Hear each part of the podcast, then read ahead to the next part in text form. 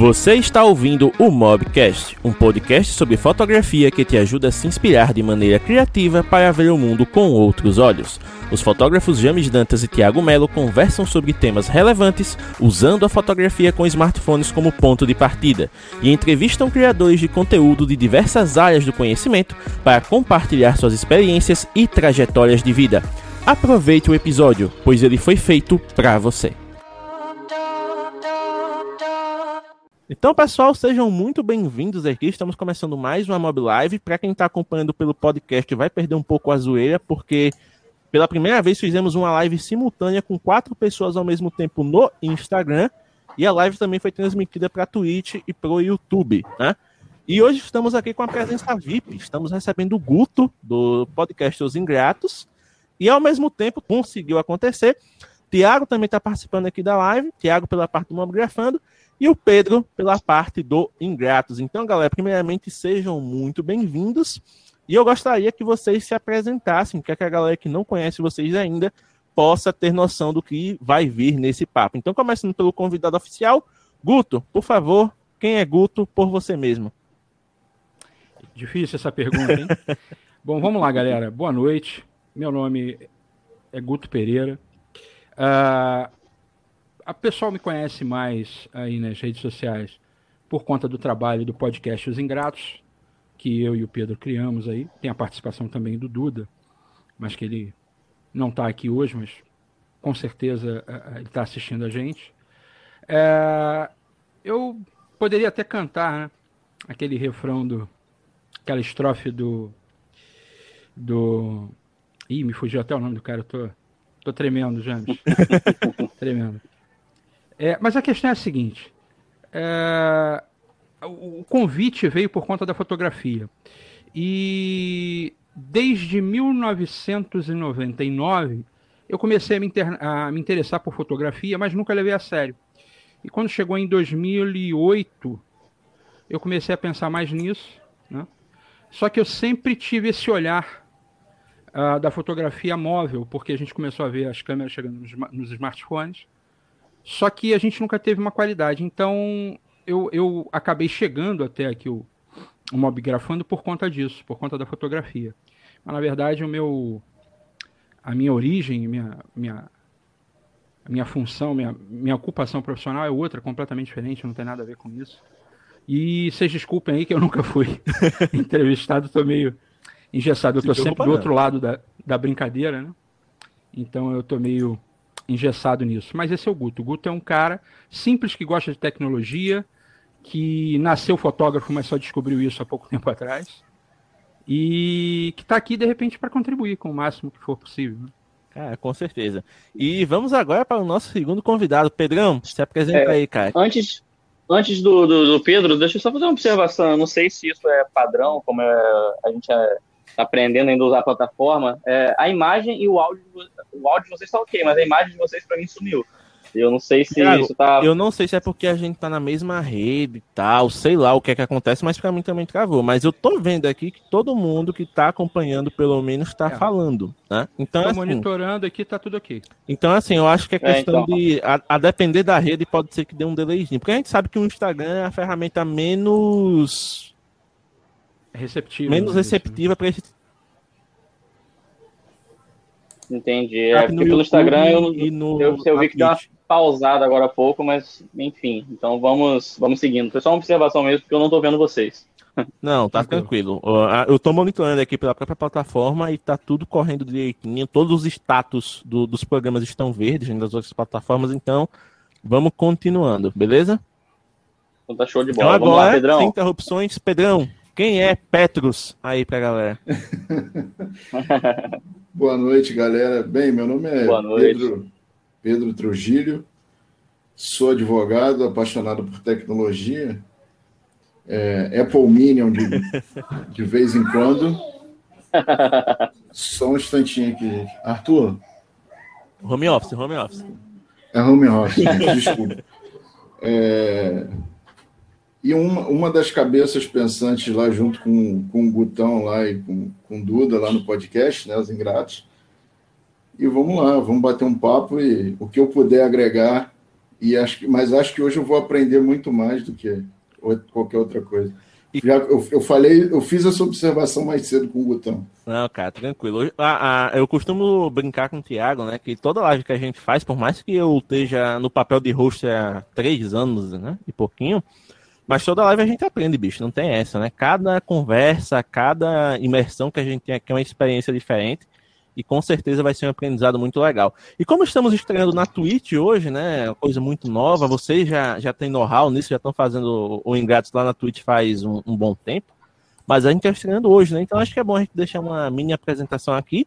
É, esse ser da voz estranha que está falando com vocês é o James Dantas, idealizador do Mobgrafando, e a pessoa ousada que sai chamando os outros na cara de pau para que elas venham conversar sobre suas vidas aqui. E o nosso segundo administrador, que está aqui sorrindo à toa, porque ele só faz isso da vida, é o Tiago. Tiago, se apresente aí para a galera. Fala galera, meu nome é Tiago, sou fotógrafo daqui de Campos dos Goitacazes, interior do estado do Rio, e estamos aí, né, fomentando a fotografia, é, principalmente mobile, para todos vocês, para que vocês é, embarquem nessa, nessa área tão linda que é a fotografia e aprendam com a gente, assim como a gente também aprende bastante com vocês, né, e juntos a gente compartilha conhecimento e vamos todos subindo, né, cada degrauzinho do, do conhecimento nessa área tão linda que é a arte fotográfica. Então, cola com a gente que tem muito conteúdo também no Instagram, no YouTube, Facebook. É, vai ser uma troca muito bacana.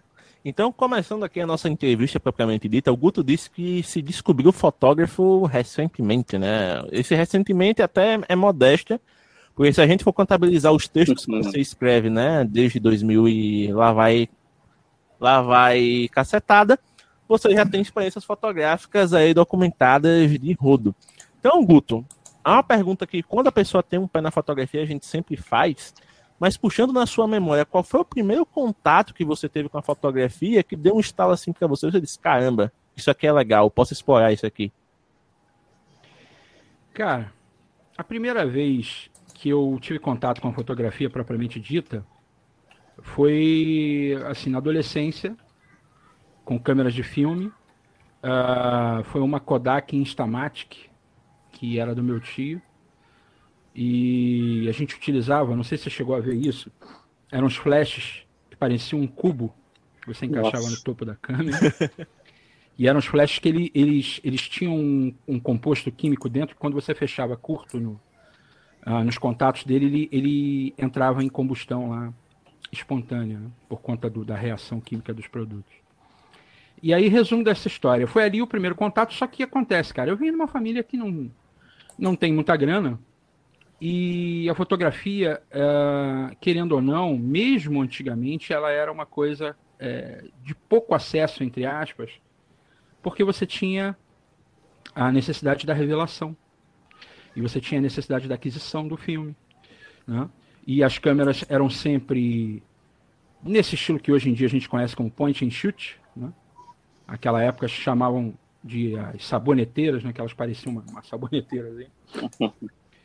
E, e o que que acontece, cara? Era uma coisa para quem tinha ali uma merrequinha sobrando para gastar, e eu, adolescente, não, não, não tinha grana. O máximo que eu ganhava de grana nessa época é quando eu ia trabalhar na borracharia que ficava ao lado da casa da minha avó passar o tempo, ou então quando eu lavava o carro dos meus parentes, aí sobrava um dinheiro.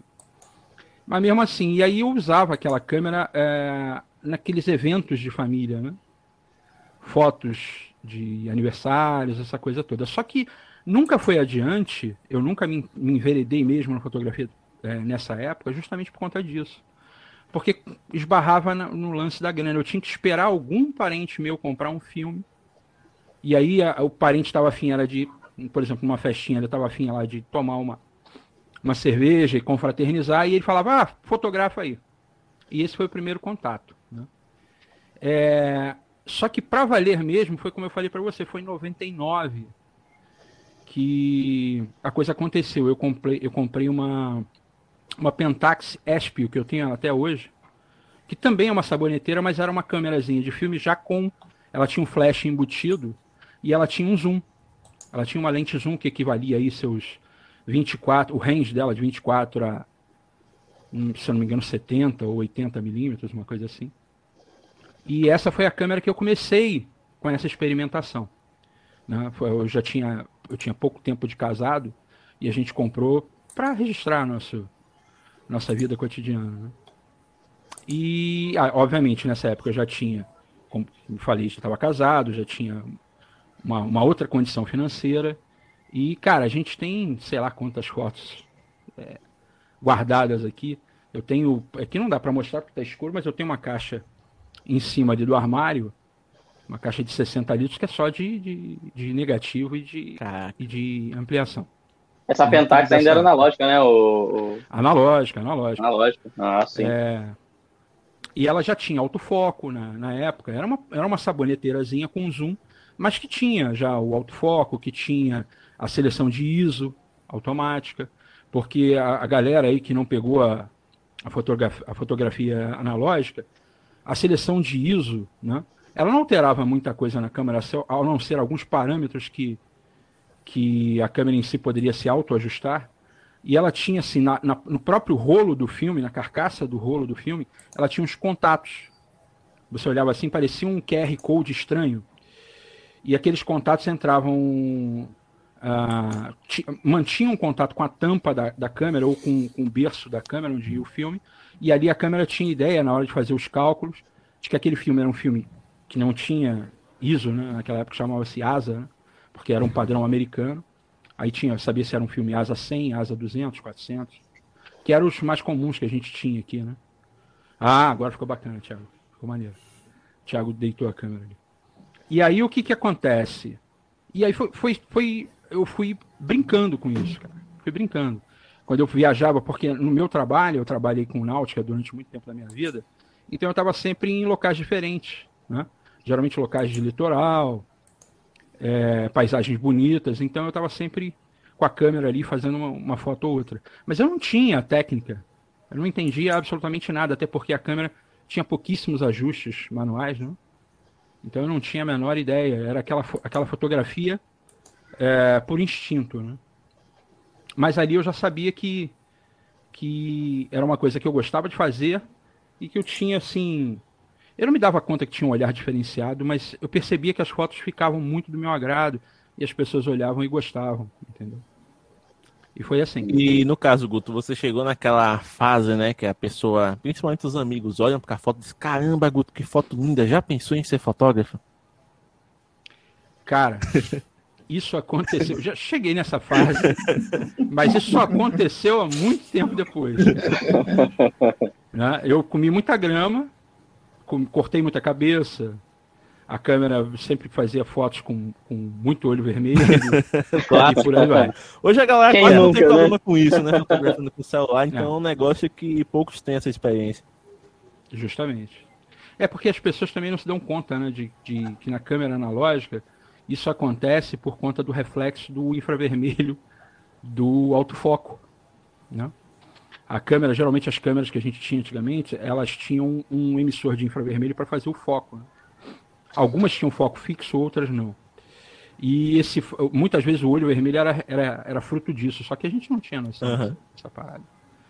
Agora, isso já aconteceu bem depois, cara. Isso aconteceu em 2000 e... acho que 2012. Que eu tenho um amigo que é fotógrafo amador também, ele mora há bom, bastante tempo nos Estados Unidos. E ele sempre teve câmera bacana, até porque lá é outra pegada, é né? Outra, lá a pessoa tem condições de, de, fazer outra coisa. E aí a gente tem um, um hobby em comum, que são equipamentos de som, né? Eu já conversei isso, acho que com vocês fora do ar. Uhum. E ele mostrou algumas fotos, né? Dos equipamentos que ele comprou e tal. Aí eu conversei com ele sobre fotografia, um pouco. Na época eu já tinha uma câmera digital, uma outra câmera, não me lembro agora qual era. Mas não era DSLR, era uma câmera simples. Compactazinha? Point and shoot. Isso. Eu, se eu não me engano, ou era uma Canon A400 de alguma coisa, era uma câmera simples. Uh, e aí o que que acontece? Ele falou, pô, Guto, cara, eu vi uma foto tua aí, achei legal. Você não pensa assim em estudar um pouco mais a fotografia? Eu falei, cara, olha, até penso, mas agora não, não sei se eu estaria na pegada. Ele, aí ele conversou comigo. O nome dele é, é Emerson. Ele mora hoje em dia no Texas. Show. E aí ele falou para mim, cara, olha, segue algumas coisas assim, lê isso aqui, isso aqui, pega, nem que seja o teu celular, pega o seu celular, vai na rua e faz uma foto. E aí, é, eu fiz isso. Eu saí para comprar pão, né? Num domingo de manhã. E, e segui o conselho dele. E aí eu fiz a minha primeira foto com um Moto E. Acho que era um Moto E 4. Caramba. Ou, ter, ou 3. Era um Moto E daqueles que era branquinho, que vinha com aro, um arozinho azulzinho, clarinho. Não sei se che chegou a ver esse celular. Sei, eu sei qual é, sei qual é. Eu cheguei a é? experimentar um celular desse, mas não tive. Então. E aí eu fiz uma foto, mostrei para ele e falou, cara, a foto muito bacana. Mas você pode melhorar isso, isso, isso. E eu sei por que, que aconteceu isso. É porque você está com o celular e você está muito longe do, do assunto. Né? Para você ter um, assim, um enquadramento bacana, você teria que estar tá dentro da água. Então eu sei que é complicado. Olha, Guto, o, o Amazon, que é o, o, o ingrato ah, master lá do, do canal, ele falou aqui que tem um Moto, um Moto E4. Ele disse que tem esse smartphone. Você vê. Olha aí. Ó, a primeira foto, essa foto que eu estou brincando falando com vocês foi essa aqui. Ô, oh, cara, clássico. Barquinho na água. Então, Isso, sou é... só eu que não tô, que eu não tô com, com imagem de vocês mesmo? eu acho que. É, é só você, cara. É, tá normal aqui, Tim. Tô vendo. Atualiza a página é, aí. Mim, tá. A sua internet bugada. É. Tá aqui, tá eu, vou jogar, eu vou jogar no pacote de dados para ver, mas vou dar uma atualizada na, na, na imagem aqui. Seu pacote de dados vai embora, bicho. Cuidado aí. Entendeu? Então foi essa foto. Muito bom, inclusive. E eu mostrei para ele. Ah, foi essa foto, eu mostrei para ele, ele gostou muito, aquela coisa toda. Falou, pô, cara, faz assim, assim, assado.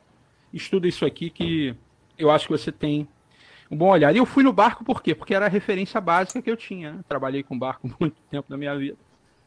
Cheguei na, na padaria para comprar pão, padaria de frente para o mar. O barqueiro ali era um conhecido, né? um pescador conhecido ali da área. E acabei fazendo isso. E aí começou o meu estudo da fotografia. Essa foto, sei lá quando foi. Deixa eu ver aqui. Exatamente quando foi. Para eu te dizer. 2000, 2013. Não, 2000, não, 2014, perdão. 2014. E aí você é, você vê que eu comecei a me interessar de fato em estudar foi nessa época. Né? Mas é, foi, foi o, que, o que me disseram, né?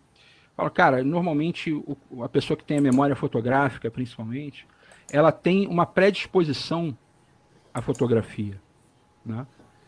E o que falta na adequação é o que? É encaixar a tua estética dentro da foto que você quer fazer, aquilo que você acha que fica bonito e tudo mais. Né? Você agrega é, não só o que você estudou, mas também aquilo que te agrada, né? aquilo que encaixa no olho. É tipo aquela brincadeira lá da cerveja, né? aquilo que desce redondo na goela, ou seja, que, que entra redondo no, no, no olho. Você olha para aquilo e vê que aquilo tem um apelo. Né? E eu acho isso bacana. Pô, cara, muito bom esse, essa, essa trajetória, né? Porque ainda não mostra que você foi construindo ao longo do tempo e passando por muita coisa. É, muito do que o pessoal encara hoje, principalmente na mamografia, até o Amazo fez uma brincadeira aqui, né? E disse: caramba, isso aí é uma foto, eu fiquei até com vergonha, eu sou um merda. Mas hoje, com a exposição das redes sociais e tudo mais, as pessoas elas ficam com essa neura do flop, né? Que, que a gente chama, que é o negócio de postar um negócio e não ser tão bom ou não ser comparável com, com fotos de perfis que são mais digamos assim, é, engajados, né? Que tem mais likes, tem mais curtidas, mais comentários e tudo mais. Então hoje, por mais que a rede social ela seja um, um, um portal que você possa transmitir a sua visão, encontrar pessoas que gostem dela, ela ao mesmo tempo intimida, né? Porque as pessoas às vezes se comparam com, com outras que já têm anos de trajetória e dizem, caramba, cara faz uma foto dessa com o mesmo celular que eu e eu sou um merda, mas na verdade a pessoa viveu muito mais coisas na fotografia e hoje tem uma ferramenta que ela consegue extrair o máximo, né? Então tem os pormenores também dessa questão. E vocês, como lidam muito com tecnologia, vocês estão sempre usando do humor, né, para poder meio que trabalhar os defeitos também, não é sempre um mar de rosa, vocês também batem muito nisso, né, vocês criticam bastante as empresas, e vocês sabem que por mais que elas tentem facilitar a vida do consumidor, muitas vezes, com as próprias decisões que elas tomam, elas acabam também prejudicando, né? É verdade. É... O, o, que eu ia te, o que eu ia te falar a respeito desse lance do humor é até para pontuar uma situação aí para a galera. Eu sempre. É, é, essa, essa zoeira que vocês veem nas nossas lives, nos nossos podcasts, é, ela, é, ela é oriunda, pelo menos da minha parte, da minha época de adolescência, cara. Eu era muito zoeiro, até os 20. Mas zoava muito, cara. Eu não perdia piada por nada. Saía na porrada se, se fosse necessário, mas eu não perdia a piada. É, e aí o que acontece? Só que depois de um tempo, a gente vai, obviamente, crescendo, tendo responsabilidades, passando por momentos complexos e a gente deixa isso de lado. E eu falei, pô, cara, nessa pandemia louca que a gente está vivendo, a hora que a gente tem de, de trazer esses momentos de risada é agora. E da onde eu vou buscar isso? Das minhas memórias de adolescente. Então, boa parte dos, dos clichês, dos, das frases de efeito que eu falo são vindas da minha época de, de moleque, de adolescente, de, de jovem adulto, né? Pode-se dizer então que é um então, personagem ali.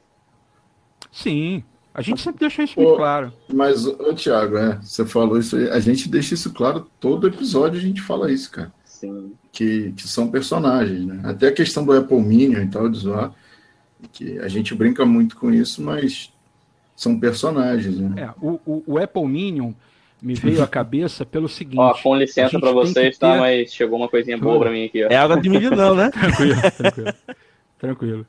É, o Apple Minion, ele chegou para fazer frente ao Xiaomi, porque o que teve em voga aí em 2018, por exemplo, era o Xiaomi. A Xiaomi bombando no Brasil. E a gente falou, cara, isso não pode ficar assim, cara. A gente tem que contra-atacar isso aí. Pois é. Até é. porque a gente já foi Xiaomi, entre aspas, né? A gente já foi Xiaomi e sabe a tranqueira que é, cara. Nada contra a Xiaomi. Agora é, digamos assim, é fora do personagem. Nada contra a Xiaomi. A gente sabe que o problema da Xiaomi é essa enxurrada de aparelho que eles colocam no mercado e a equipe de software deles não. Para ROMs. É, não dá conta para ROMs globais. Né? Eles ficam fazendo porte de ROM de um aparelho para o outro, adequando aqui, adequando ali, e sempre dá merda. Agora, você pega um aparelho deles com a ROM chinesa, é uma maravilha, cara.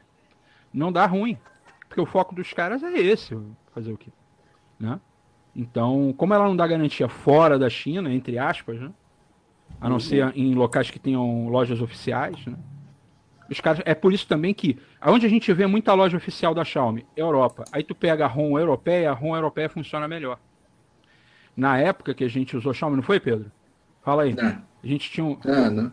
Não me lembro disso, não. É, não, a gente tinha um, um, um, um colega aí de, de brincadeira, um colega aí de, de, de, de grupo, né? Que ele estava sempre colocando a ROM europeia nos Xiaomi porque funcionava melhor. Não só a câmera, qualidade de câmera, é qualidade de áudio. MIUI EU, Mas se não me engano, né? A o pessoal chama aquela modificação, é. né? É. E a discussão era justamente essa, né, Gutão? Ele tinha conhecimento para fazer isso e a gente falou, tá, cara, mas o usuário comum da ponta não vai ter. Então, ele tinha conhecimento, tempo e paciência. Eu lembro da primeira vez que eu importei um Mi 4 em 2016 para montar da ROM chinesa para a ROM global, era uma burocracia, bicho. Você ainda deu sorte de vir com a ROM chinesa original, dele já não vir. É verdade, sempre tem lá. esse risco também. A galera ficava indicando as lojas que vinham com a, com a ROM original para você já comprar é. certo, uma coisa de doida. É isso aí. Ó, uma coisa também que eu queria falar para vocês a respeito da fotografia é quando começou a minha ideia com a mobigrafia, né? Isso é uma coisa que eu estava na cabeça para falar com vocês. É, ela começou, na verdade, com os Lumias, hum. que eu sei que aqui Nossa. tem. A, perfeito, a, perfeito, perfeito. É, como é que é? Lumia Lumia Aqui tem. A, a, a, não, tem muito usuário de Lumia realmente na nossa comunidade. Isso. Lumelove, é Cara, isso? Lumelove. É, é, a, isso, a, a Nokia já o... tem um termo para a comunidade, bicho. É sensacional. É. O, o James, a gente sabe da trajetória dele aí com, com esse lance dos, dos Lumias e com que ele participou da, tal. A gente, pô, é uma história muito bacana. Inclusive, ele falou lá no nosso podcast. Quem quiser assistir lá o James na posição contrária, porque, como eu falei para vocês, eu sendo perguntado, eu travo. Agora, perguntando, eu me, eu, eu me dou um pouco melhor. Mas aí, é, eu me lembro que quando eu comprei o 820, o 820 Máquina. já tinha muito recurso de câmera. Pô, era um baita celular, cara. Apaixonado por aquele telefone. Enquanto todo mundo odiava as live tiles, eu, eu amava as live tiles. E, e, os recursos de câmera que ele tinha, cara, para aquela época eram muito inovadores, cara. Ninguém tinha.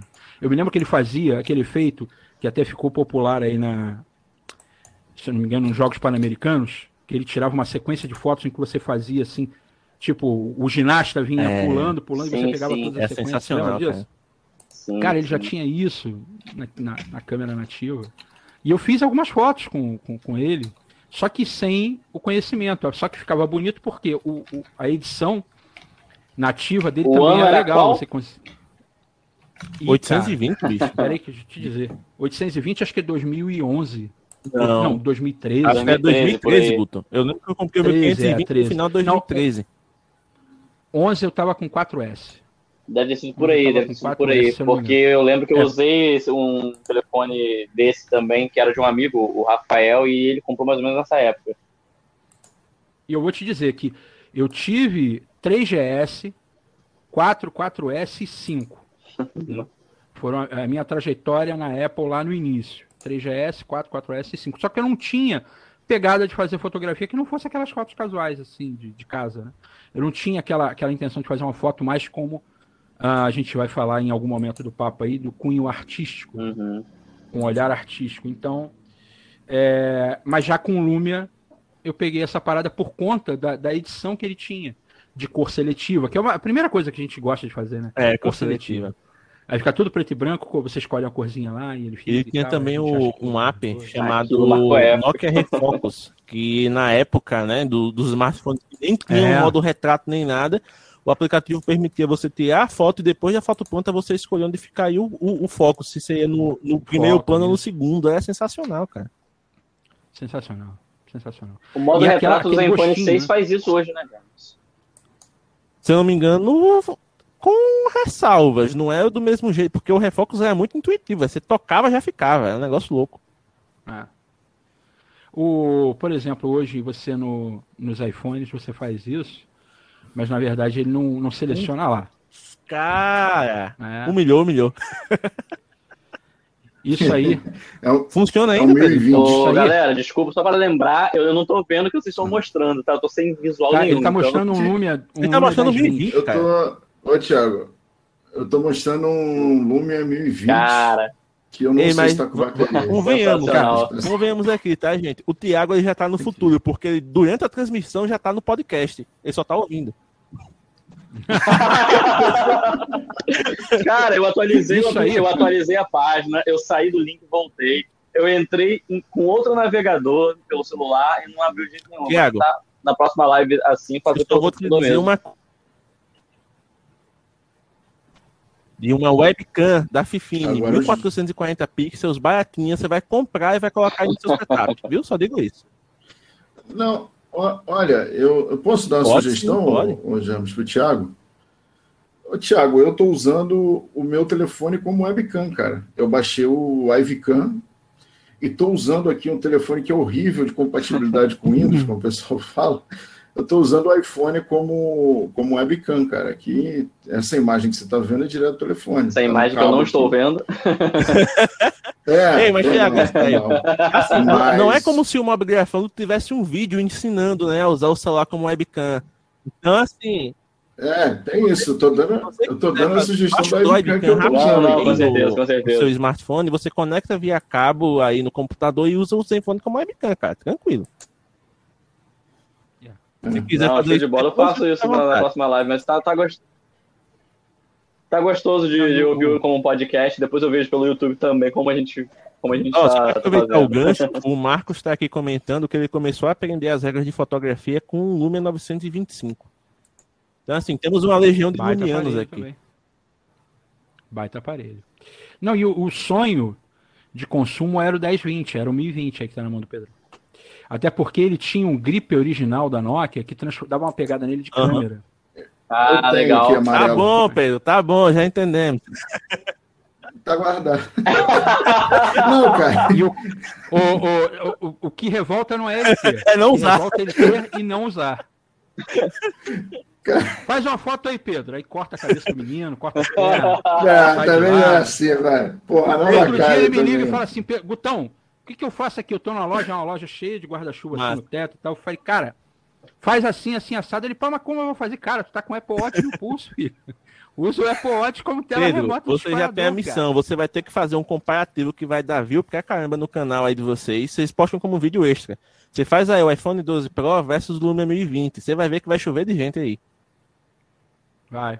Cara, eu já eu e Guto a gente já conversou porque eu tenho o 1020 aqui, Tenho. eu tenho uh. eu tenho um outro aqui, peraí, deixa eu ver se um N8. Um mito, velho. N8 é sensacional, cara. Não sei se eu vou achar agora. Não vou achar. Ah, tá aqui. Achei. Eu já falei com ele que a gente tem que fotografar tem, com esses dois aparelhos. Aí ele fala, ah, vem, Olha aí. isso aqui e tal. Olha aí, Tiago. tô te zoando, Aqui, Thiago. ó, tô olhando, ó. Um delay, mas tô olhando. Usou a ah, ah, é um, então aqui a gente tem ó, o 1020. E o Natan tá falando aqui que ele aposta no 1020. Dois. O... Aí não, né? Aí o Natan. Acho que o negócio é aparelho aí. Talvez o software seja mais avançado. Né? É, mas... O HDR do iPhone vai ser melhor, mas no resto. Mas tem alguns canais que... gringos que sempre fazem, né? Lançam um iPhone novo, lançam um novo Samsung e o cara tem lá o 950 bota para acompanhar, bicho. E mesmo o aparelho tendo anos é. aí de, de, de morte, né? Porque quem andou na Microsoft matou o sistema, saudades inclusive. Mas tá, os resultados são muito para eles, porque na época, né, os caras sabiam fazer o, o lentizais, o review, o, o, que a, o que a Microsoft fez com esse o que a Microsoft fez com, com, com os Lumias foi uma, eu posso considerar assassinato, né? Porque, é, sinceramente, eram aparelhos tão promissores que tinha tudo para seguir uma linha tão, tão boa quanto a, as concorrentes hoje, mas enfim, decisões de mercado, né? É verdade. Não, e outra, isso prova uma teoria que eu sempre bato na tecla, isso desde algum tempo já. E vai até de encontro ao que ao que eu vi numa outra live aí, até que o Marcel participou lá no canal do Rodrigo Vaz, inclusive convido vocês aí, terça-feira, Rodrigo Vaz do Authentic Tech vai estar uh, com a gente. Massa, velho, Marcel da, da Asus, se você diz? Não, não, o, não, Marcel não, o Rodrigo Vaz. Rodrigo Vaz do Authentic Tech. Tech. Isso, mas ele, ele fez, o Marcel fez uma live sobre fotografia no canal do Rodrigo. Ele teve o Portela também, né? Junto com, isso, junto com o Portel, com Portelão e com um outro rapaz do Richard. Brasil. Isso. Isso. E aí, é, eu não me lembro exatamente se ele discordou disso. Mas eu digo que se ele discordou disso, então eu estou em discordância com ele. De uma forma sadia, nada a ver, nada de treta.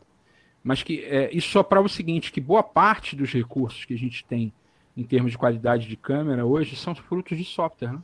Sim. Porque hardware você não tem. Olha, olha para ter um sensor do tamanho do 1020 no celular, olha o bump de, do módulo de câmera, olha é. o tamanho do módulo de câmera que tem que ser, cara. Não, e o tamanho é, dele. É, é um tijolinho.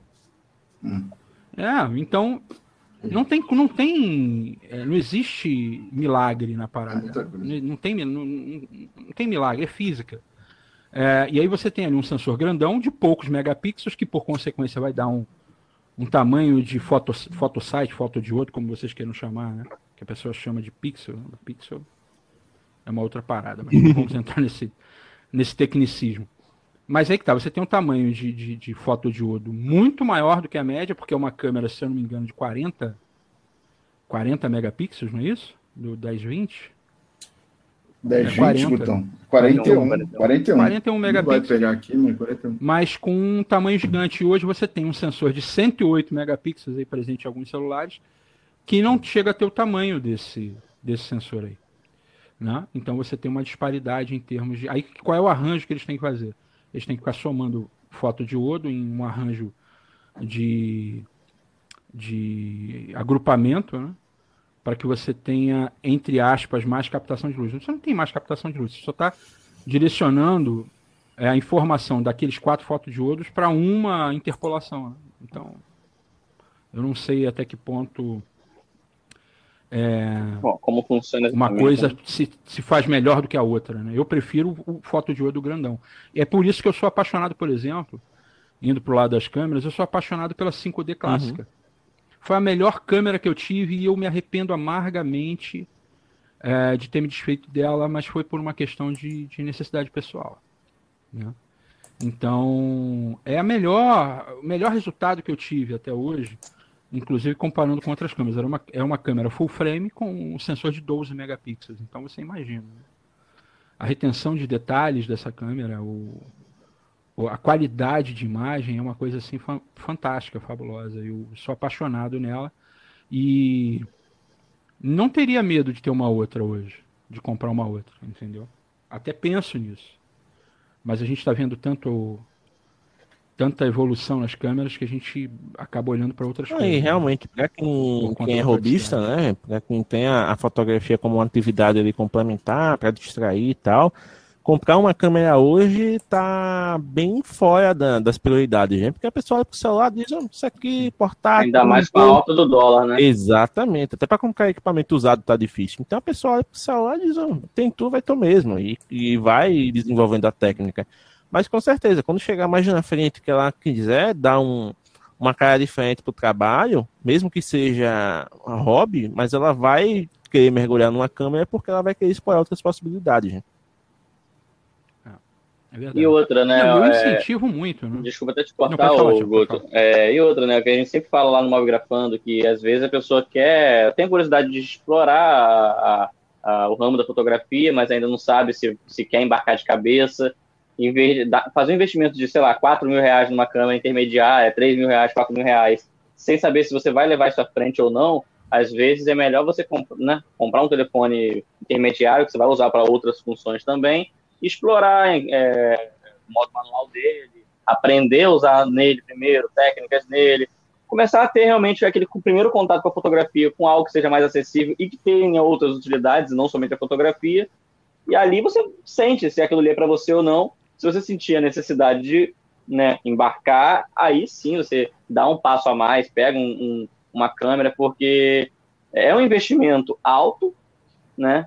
Querendo ou não. Ah, pode não ser tão alto como antigamente, comprar, como você falou, né? Uma câmera analógica, que você teria também que fazer toda a questão de revelação, mas ainda assim, 4 mil reais é um valor que é, é salgado, é né? Para a maioria da, dos brasileiros, digamos assim. E então a gente sempre é. aconselha a pessoa vai devagar, não, não dá um dinheiro alto de cara, porque câmera não vai ser só ela, vai ter que ter uma lente e uma coisa puxa a outra. Então, vai devagar, compra o smartphone, sente ali, se você sentir que é para você, aí ok, entendeu? Eu acho que é uma maneira saudável de você experimentar esse primeiro contato. É, eu, eu, eu pensei, Thiago, inclusive, antes da, do nosso papo aqui, de como é que eu iria abordar certos temas. Por quê? Para não passar uma. Para não, não confundir a cabeça da galera que está vendo esse, esse bate-papo aqui e que quer começar, ou que está começando e tudo mais né, para que essa pessoa não se sinta assim tentada ou influenciada a, a mudar o jeito dela fotografar por conta de algo que a gente tenha dito, né?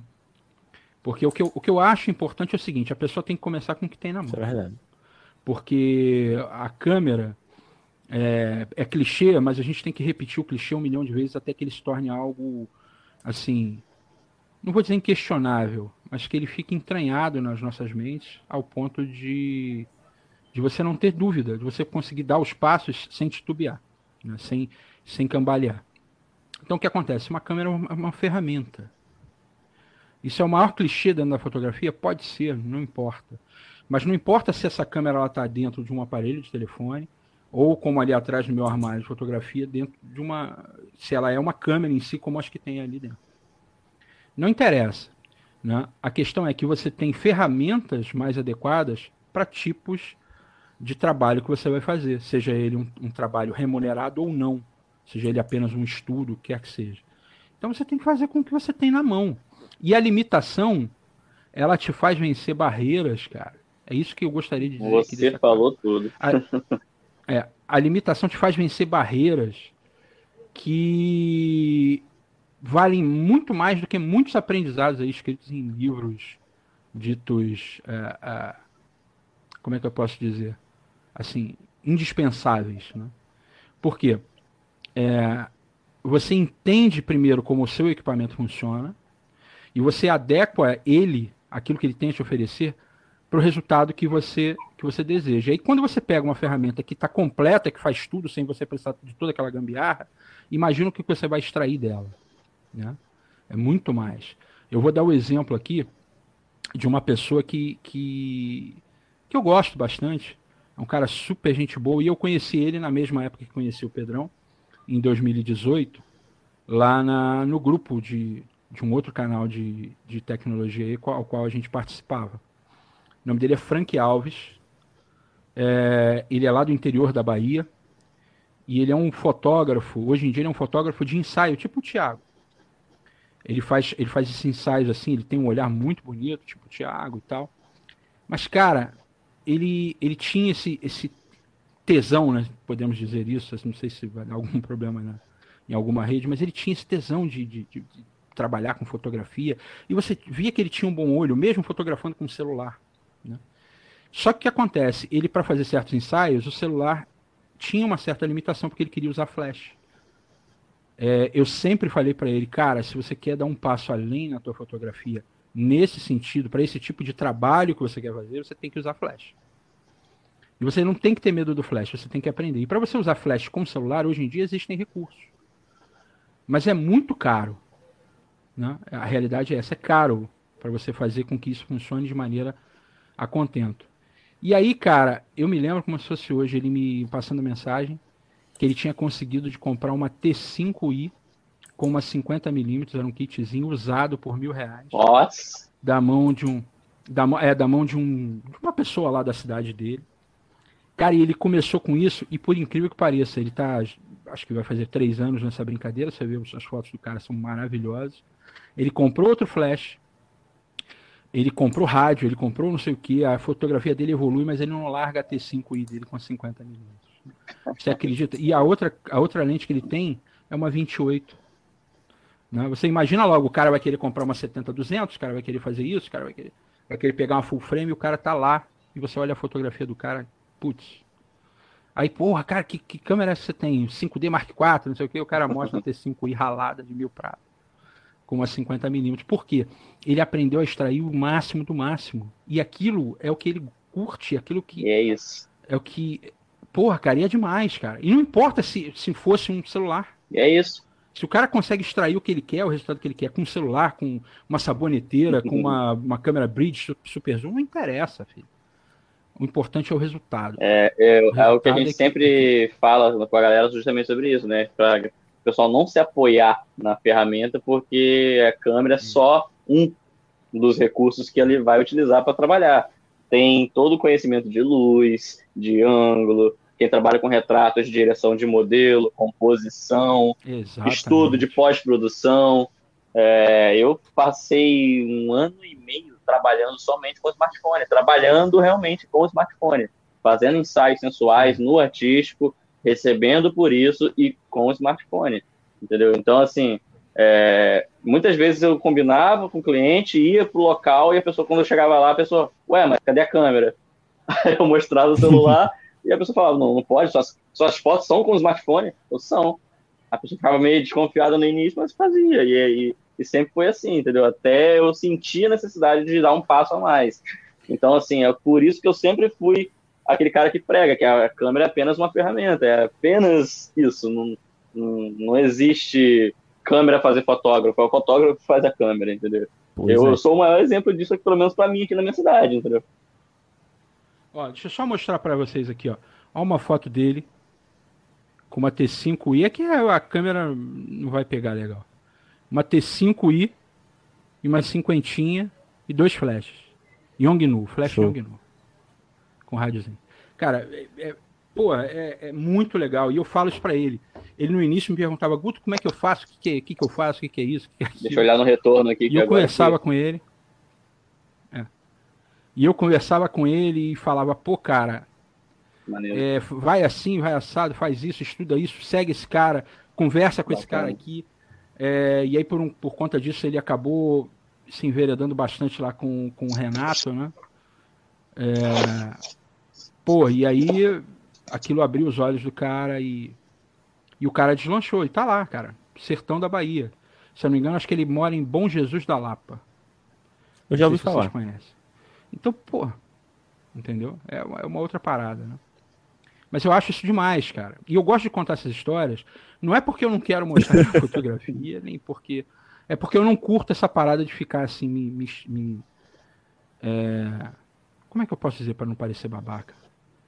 Eu não, eu não gosto de ficar promovendo o que eu se, faço. Se parecer babaca, fala que é o personagem, tá tranquilo, tudo certo. Você não gosta de autopromoção, Entendeu? Não, não. não é porque senão fica parecendo assim, caralho, o cara se sente. Nada, relaxa. Mas não é, eu ah, Uma coisa que a gente aprendeu Mas... com uma comunidade de fotografia mobile ao longo de três anos é que nunca existe tempo ruim para exposição. Né? Você tem toda a liberdade de expor seu trabalho, você tem seu perfil na rede social, você tem sua comunidade. Então, assim, sempre tem um momento oportuno. É como você falou, se te incomoda, por exemplo, ah, eu tenho que promover cada foto que eu faço. Aí pode ser que você, né? Não, essa aqui eu realmente sinto que eu posso compartilhar. Você vai lá e joga. Tanto que já teve fotos que você postou lá no grupo que geraram debates muito legais, né? Aquela do do pessoal do domingo lá na casa, né, do, dos testemunhos de Jeová, ficaram muito bacanas. Né? A gente até conversou sobre regra dos ímpares ah, e tudo mais. Então, assim, não é essa questão de, de, de, se promover do, do, tipo, ah, eu sou o, o, fodão, pica das galáxias. Não, é de realmente poder colocar o, é. o trabalho ali e gerar um debate bacana, que é o que acontece no Mabrigafando. É. Por exemplo, é como eu falei para vocês naquele, naquela, naquela conversa, né? Aquela foto foi uma foto que, que é assim, aquela foto que quando encaixou o frame no olho, eu uhum. falei, cara, eu tenho que fazer. Entendeu? E eu sou assim, por exemplo, uma outra coisa que eu falo para vocês, pra galera que tá aí, que curte fotografia, que, que, que tem esse, essa pegada, esse sangue de querer não só viver disso, mas fazer disso uma, uma forma de expressão pessoal, né, que é o que eu, é como eu encaro a fotografia, né? É, o que que acontece, cara? Tem fotos que eu já fiz há anos e ela tá feita na minha cabeça. E eu só ainda não parei para ir lá no lugar fazer do jeito que eu queria. Assim como tem algumas fotos que, por exemplo, tem uma foto que eu adoro e eu fiz a foto na cabeça, eu, eu olhando o local, eu falei, cara, eu vou fazer essa foto assim, desse jeito, assim, assim, assado. E aí eu dei a volta no, no local, sentei onde eu tinha que sentar para não chamar atenção. Ah, coloquei a câmera, fiz, o, o, o, fiz a composição, já tinha mais ou menos uma ideia do que ia ajustar ali por conta. E na hora de fazer a chapa, filho, eu, eu, eu puxei o freio de mão e falei: não, não, não vou fazer desse jeito porque eu vou apelar. E aí eu deixei a coisa passar e fiz com a foto vazia. É, eu vou só narrar essa foto para vocês. Eu tava, eu fui numa numa uma reunião no fotoclube aqui no, no Rio e a gente foi num local chamado Memorial Getúlio Vargas, que fica na Glória. É um espaço, um espaço cultural que tem ali na Glória. E aí o que acontece? Ao lado tem uma pracinha. Uma praça onde acontece uma feira livre e tudo mais. E na parte de, de brinquedos lá das crianças, né? Tem alguns bancos e tinha um morador de rua deitado, coberto até a cabeça, parecia assim, estava totalmente enrolado na coberta, você não via o rosto dele. E ele deitado enquanto a, a criançada brincava fervorosa ali ao redor. E a foto que eu, que eu me preparei para fazer era de uma menina com o pai no escorregador, ela descendo, eu queria pegar o movimento dela descendo para borrar e não aparecer o rosto dela para não devassar e o pai dela estaria por trás, com, o pai dela estava por trás do escorrega com os braços abertos e também iria tampar o rosto dele. E o, o morador de rua também estava com o rosto tampado e não queria devassar a identidade de ninguém. Só que, cara, eu olhei aquilo e falei, cara, vai ser uma apelação tão grande. Isso aí bateu aquela coisa, aquele sentimento. falei, não, não vou fazer. E eu fiz com o escorregador vazio. Né? Eu esperei todo mundo sair da praça, fiquei sentado ali, aquela foto ficou na minha cabeça. É uma foto que eu só tenho na minha cabeça, eu nunca vou conseguir mostrar para vocês. Eu posso mostrar a outra versão. É, e, e, e, essa é uma pegada que, que, é o que eu queria falar para vocês. Isso, cara, façam, imaginem a situação, comecem a fotografia muito antes de apertar o botão de, de, de fazer o, o disparo, cara. Porque isso, isso em si é a construção da linguagem fotográfica. Porque é, se você não fizer isso, você vai acabar, se você chegar, pura e simplesmente, ir num ponto turístico ou usar um, um preset ou qualquer coisa assim, você vai estar sempre Cara. fazendo uma replicação da, da, da linguagem do terceiro. Comprar presets para mim é um pecado. Você... É, não, eu, eu não posso recriminar quem faça isso, porque eu estaria sendo o escroto babaca, eu acredito que sim, porque cada um tem a sua verdade, mas eu acho isso um desperdício de conhecimento. Por que, que você não aprende, a, aprende a, como o cara fez aquele preset, entende cada ajuste, para que, que ele serve, como ele influencia, o que, que ele vai alterar na tua fotografia? Que aí você não precisa mais pagar o preset de ninguém. Você faz do seu É, eu, eu, quando eu digo pecado, eu digo pecado no sentido de outros fotógrafos sim, que trabalham nesse ramo comprando presets, entendeu? Porque você, sim, como, sim. como é, não, não profissional, que eu digo, né? Um fotógrafo, mas por hobby, você quer fazer fotos boas para você mesmo, só para postar no, no, seu Instagram. Às vezes você realmente não tem, não, não quer ter o conhecimento técnico de edição e tudo mais para você editar suas fotos para você postar na sua rede social. Ok tranquilo.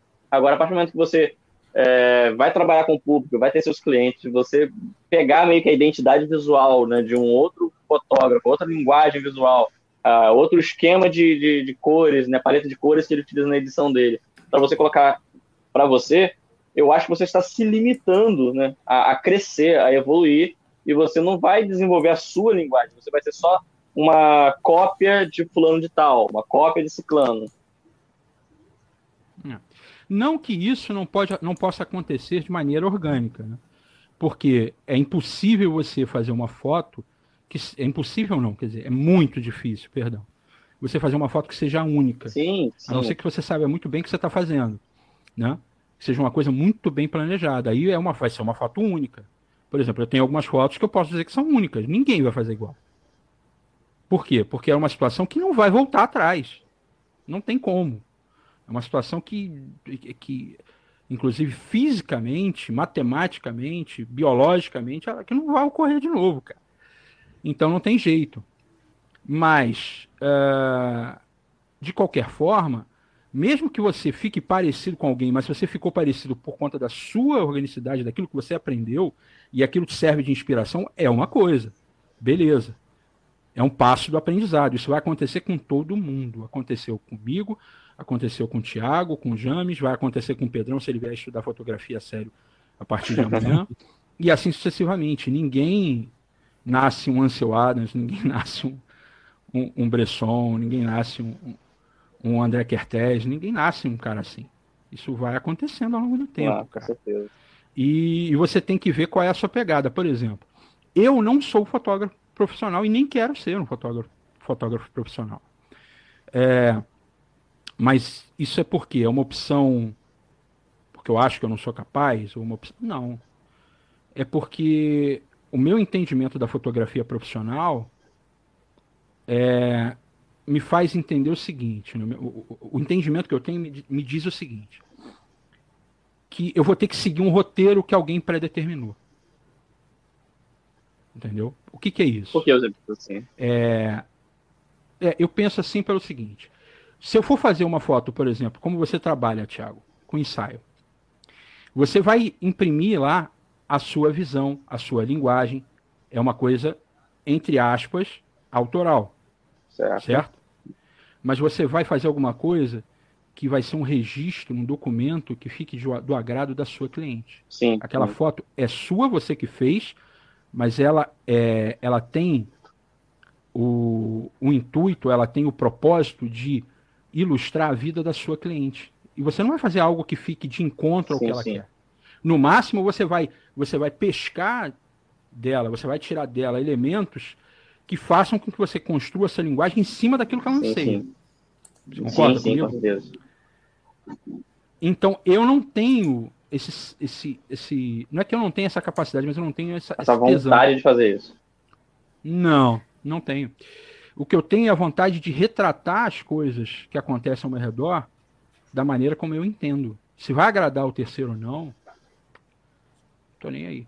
E aí você imagina, se você vai para um para uma fotografia, uh, você vai trabalhar para uma empresa com, vamos supor, fazendo fotografia estilo, fotografia é, corporativa e tudo mais, você tem que atender o anseio do cliente de enaltecer aquele Sim. produto e tal. Eu gosto pra caramba de fotografia estilo, acho do cacete, me amarro em nesse tipo de fotografia, mas eu não conseguiria trabalhar com isso. Eu, não, eu trabalharia, mas não seria Sei feliz. Para exemplificar, galera, Sim. entendeu? Não seria o meu tesão. É, a mesma coisa acontece com esse lance de, de, de evento social. Né? Cara, se você acha que é difícil você lidar é, trabalhando num banco, trabalhando num balcão de lanchonete tudo mais, atendendo o público, vai fazer fotografia de casamento, cara. pra você ver o que, que é. Nossa. É, ah, eu já fiz, batizado. Já fiz, batizado é mais tranquilo. Eu vou te falar que batizado é mais tranquilo. Mas, cara, vai fazer um casamento. Eu nunca fiz, cara, e nem quero fazer, nem que me pague um milhão de reais. Eu juro pra você, falar um milhão. Não, evento. Não vai. Quem, como é que é isso? Você vai, você vai dispensar um milhão? Vou. vou porque no meio do. Porque eu sei que no meio do, do, do da festa vai acontecer alguma coisa. Eu vou mandar todo mundo para aquele lugar. Eu vou sair andando. Pô, que meu pavio é menos 10, né? meu pavio não é nem um, zero. Só tem a é um casamento é, é vez na vida. E o casamento nem rolou por conta da pandemia, tá em stand-by. Então, assim, é, eu só topei porque eu fiz o pré-wedding do casal, um casal muito amigo, assim, eles insistiam muito para que eu fizesse as fotos do casamento, porque o casamento ia ser num lugar reservado durante o dia. Então, condições ideais para a pessoa trabalhar com tranquilidade. Mas, tipo, sim, sim. trabalhar em igreja, essas coisas, o máximo que eu fiz trabalhando em igreja foi uma, uma primeira Eucaristia. Que aí, no caso, eu não peguei múltiplas clientes. Eu tinha só uma delicada que eu fui lá e fiz, e a mãe gostava do trabalho e ela fez questão de ter. Mas para dizer assim, ah, eu trabalho com isso, não trabalho de jeito nenhum. Eu acho que existem coisas que é bom deixar para quem se especializa realmente na área porque casamento é aquela coisa, além da correria, Exato. o cara tem que saber um pouco de tudo. O cara também tem que ter um baita de um suporte, né? Principalmente com backup de equipamento. Porque se der galho, acabou. O cara não vai casar de novo para você fazer outras fotos. Exatamente. Não, mas você tem aí alguns exemplos no mercado de caras que são tops de linha, que o cara, o tesão é. do cara é viver naquela pressão. É. O cara, o cara só consegue criar se for naquela pressão. Se for no marasmo, naquela, naquele papo que até mesmo o, o, o Sebastião Salgado fala, né? Que ele fala que a fotografia é saber experimentar a arte da espera, né? Se você botar esse cara sentado num lugar esperando algo acontecer, é. o cara fica puto e vai embora, e não sai foto nenhuma. Agora, se você tá ali na pressão, noivo entrando, convidado, não sei o que, o cara com quatro fotógrafos ao redor dele, luz, não sei o que, iluminação, e a, e a, e a, e a cerimonialista no ouvido dele e a mãe da noiva dizendo que não fotografou a aliança, que não fez isso. O tesão do cara é esse, o cara tá lá naquela, naquela coisa assim, parece que tá alucinado, cara. E, e o cara é, tem uns caras aí no mercado que são putz. Você olha o trabalho dos caras, é fe Aqui na minha cidade tem um que eu, que eu admiro demais, assim, eu acho muito diferenciado pro estado, né? Quando eu vejo outros fotógrafos dessa, dessa área, eu falo, tipo assim, o trabalho do cara é bem diferenciado nesse ponto. Agora, só queria saber, assim, de fazer um parêntese, né? O, o, eu queria muito, eu tenho muita curiosidade. Você falou que conheceu o Pedro em 2018. Eu queria saber muito como é que foi esse rolê aí, Pedro. Mas por você, como você conheceu essa figura chamada Guto? Os ingratos, olha. Porque senão a gente vai conversar aqui, você não vai não, falar. Como... Não, é por isso que eu falei que hoje eu ia aprender muito mais, né, cara? É, mas na realidade eu, eu conheci o Guto, como ele bem colocou, num grupo de um outro canal de tecnologia, né? E aí, desse grupo, eu comecei a participar de um outro grupo, que era mais seleto, digamos assim, e aí ele também estava lá. E aí acabou por, por afinidade, né? A gente é, é, tem uma linha de pensamento em relação à vida e algumas outras coisas muito parecido, eu e o Guto a gente compartilha de, de muita coisa. Aí acabou criando essa afinidade, né, cara? Desde então é, é, criou-se uma amizade, né? Mas eu acho que pessoalmente eu tive com o Guto que, Gutão, umas três vezes, quatro, quatro, quatro. no máximo. Você é de onde, Pedro? Umas quatro mas vezes. bater mas, papo mesmo. Assim, Você é de onde é mesmo? Amigo. Hã? Cara, eu sou de Bangu, Rio de Janeiro. Uhum. Guto, Guto mora na ilha e a gente acabou criando essa relação. Aí depois eu, eu sempre conversei, né? Eu sempre tive a ideia de que a, o papo que a gente tinha no grupo, eu sempre falei isso com ele, o Guto sabe disso, isso privado, eu e ele, de que o papo, a zoeira que tinha no grupo, a gente tinha que externar isso, tinha que ser público. E aí o Guto acabou viabilizando a coisa, né? Ele, ele viu como é que fazia e tal E muito do, do podcast também é ideia do, do Guto, mas eu que fui o, o capetinho ali que fiquei cutucando ele para que a coisa acabasse acontecendo. Mas foi isso, cara. Resumidamente foi isso. A gente se conheceu num grupo de um canal e aí, por afinidade, criou-se a, a, amizade, está aí até hoje, né? Hoje a gente. Então, Pedro, quer dizer que hoje, você é o mentor intelectual Guto, a gente conversa todo é dia. o mentor operacional do negócio. Não, cara, não é bem isso, James, entenda bem. Não, não é isso. É porque eu, eu, eu dei a entender errado. Eu tinha ideia, assim, não de como ia ser a, a dinâmica da coisa, mas eu tinha aquela ideia assim, cara, isso pode virar um podcast. Agora, como ia ser o podcast, a estrutura, enfim, a dinâmica, isso tudo acabou que foi ideia do botão. Mas a, a ideia, assim, de, de, ficar lá cutucando, pô, Guto, isso aqui pode dar alguma coisa e tal, eu sempre falei há muito tempo. Aí acabou que veio a pandemia e tal, e acabou ficando mais fácil da gente viabilizar, né? Uh, deixa Mas eu só complementar umas coisas isso. aqui que, que, são interessantes, cara. É, é o que que acontece? Oh. É, eu sempre tive vontade de fazer uma parada dessa. Muito antes até desse, desse lance do grupo, mas eu não tinha ideia. Isso. E outra, monólogo, para mim, é a coisa mais tediosa que existe.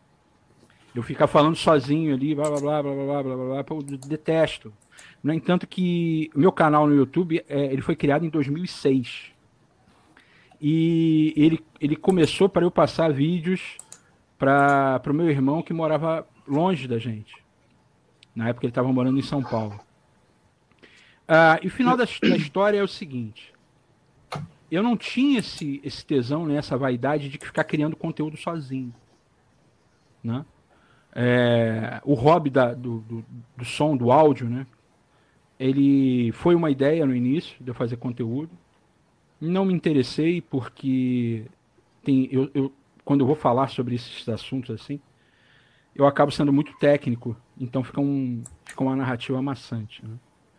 Eu acho que eu não, eu não consigo ser sintético infelizmente. Eu costumo brincar que é, a rede social que eu menos uso é o Twitter, porque até para dar bom dia eu gasto nada de caracteres. E o que, que, é, o que, que é? Porque a brincadeira foi feita com a, com a primeira versão que eram só 140, você já imagina. Então, eu não consigo. Eu sou muito prolixo. Mas eu até estava falando isso esses dias pro Pedrão, né? Eu sou aquele prolixo que fala muito para tentar explicar ao máximo. Não é aquele prolixo, é prolixo que fica didático, no loop. Né? De, é, é, justamente, prolixo didático, exatamente. Eu expliquei isso pro Pedro. Do que o prolixo vazio, que é aquele cara que é o bypass de nada para lugar nenhum. Né? O cara fica falando, falando, e você não entende nada, e ele não fala nada com nada, e no final das contas ele entendeu. E aí. Só apareceu nas aulas de física da, do ensino médio. Aí quem diria é. que você ia trabalhar com física E aí o que né, acontece? Hum.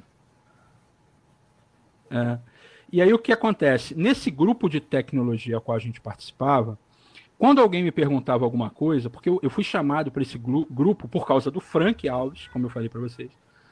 Ele falou, cara, ele falou pro dono do grupo lá, ele falou, cara, chama esse cara, que esse cara é um fotógrafo, porque é o cara que entende muito de fotografia, ele vai agregar e tal.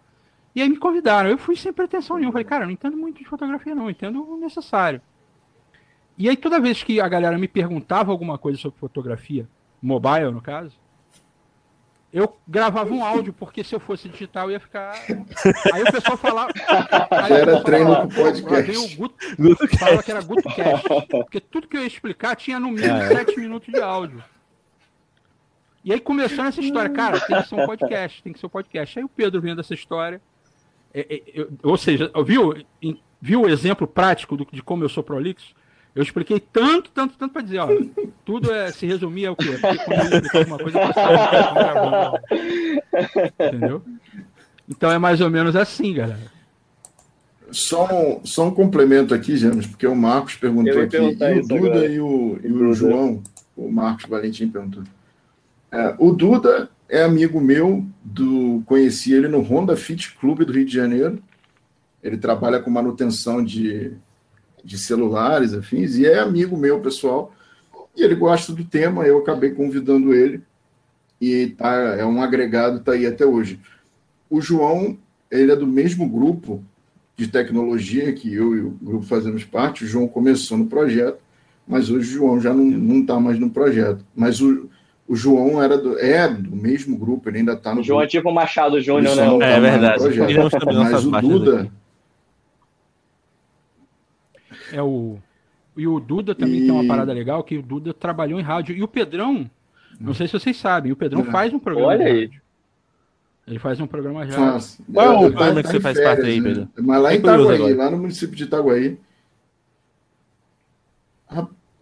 Rapaz, é na Onda FM. É um programa chamado Troca de Ideias, né? Eu comecei lá fazendo participação jurídica, né? Dando aquela, aquela coisa bem. É, é, é clichê, mas que é importante, né? é, dicas para o consumidor, né? Ah, comprei um produto, não chegou, o que, que eu posso fazer? Ou chegou com defeito, enfim. E só que eu acabei virando debatedor, cara. E lá eu falo de tudo quanto é tema, desde desde esporte até política, enfim, a gente fala de tudo. Eu estou meio afastado por causa da pandemia, né? O estúdio não pode ficar muito cheio, enfim. Mas devo retornar esse, esse Guto, ano. Para a gente aproveitar aqui, já que estamos chegando na nossa reta final, falta abordar um dos temas né, do, do nosso título, que é a parte das crônicas, já que você é um cara que também sintetiza muito bem as suas ideias com as palavras é. no papel ou no, no documento virtual, como fazemos hoje né, no nosso Word, Docs e afins. Então, como é que começou a questão da escrita na sua vida e como é que você começou a sintetizar a fotografia junto e criar o seu blog, né? Porque você tem lá o blog que você não divulga muito por causa do seu comportamento modesto, mas você tem um blog lá. E aí, como é que foi essa, essa dinâmica? Cara, eu sempre gostei muito de escrever. Muito. Eu digo para você o seguinte, eu acho que eu gosto até mais de escrever do que de fotografar. Né? Só que é, não no sentido assim de, ah, se eu tivesse que escolher uma coisa ou outra, botar em cima da mesa uma câmera, um papel e uma caneta. Né? Eu acho que os dois, eu entendi que os dois têm que andar juntos. Um é o complemento. Só um parênteses que posso fazer rapidinho, Mas... interrompendo. Quando Pode. eu era criança, meu sonho de criança era ser escritor. Olha só que louco. Pô, você escreve com a luz agora, é cara. Que louco, né? É demais. Exato, é demais. por isso que eu tô falando, olha que louco. Mas pode seguir. E aí o que que acontece? Eu escrevia muito quando era moleque, manuscrito mesmo. Em seguida arrumei lá uma sucata lá, uma, uma máquina de escrever Olivetti, que ah, foi jogada no lixo, botei ela para funcionar. Olivetti, nossa, ela Olivetti. Era, era, laranja, que você fechava assim o casezinho. É, o meu amigo Alberto, Clássico. É, meu amigo de infância, meu melhor amigo, ele acompanhou isso muito. Até falei com ele, deve estar assistindo talvez aí a live em algum desses plataformas, desses meios aí que a gente está transmitindo. E aí o que que acontece, cara? Eu escrevia de tudo. Na época a gente estava, me lembro que nessa época da máquina de escrever, só para você pegar, é, a gente estava falando sobre roteiro, de criar um roteiro de jogo. Jogo, jogo, jogo mesmo, de videogame. Nessa época, porque tinha um jogo que a gente é, jogava num, num, computador da época, né? que hoje em dia acho que 90% da galera não sabe nem o que, que é, que é um MSX. Né? E tinha um jogo chamado Pedra da Gávea, que era um jogo que, de, que você, você respondia a perguntas e a, dependendo do que você respondia, ele te direcionava para uma pergunta diferente da outra. Eu esqueci como é o nome desse gênero de jogo, mas era assim. Isso. Era um RPG, mas só, só de, de perguntas e respostas. Não tinha tabuleiro, não tinha nada. E aí o que, que acontece, cara? Eu escrevia isso. É, e ao longo do tempo eu acabei deixando isso de mão por conta do trabalho. E aí quando eu comecei a fotografar, como eu falei para vocês, eu, eu, comecei a ter contato com muita gente ao longo do tempo. E até que eu caí, eu, eu participo de um fotoclube aqui no, no, no, Rio de Janeiro. Não participo, estou afastado há um ano e pouco, por conta da minha condição de saúde, não só da pandemia, mas da minha condição de saúde também. E lá eu conheci algumas pessoas, né? e conheci também pelo Facebook e uma dessas pessoas que eu conheci, o, nome dele é Alberto Elobo. Ele é um fotojornalista, que ele mora em Caxias, aqui no, no Rio.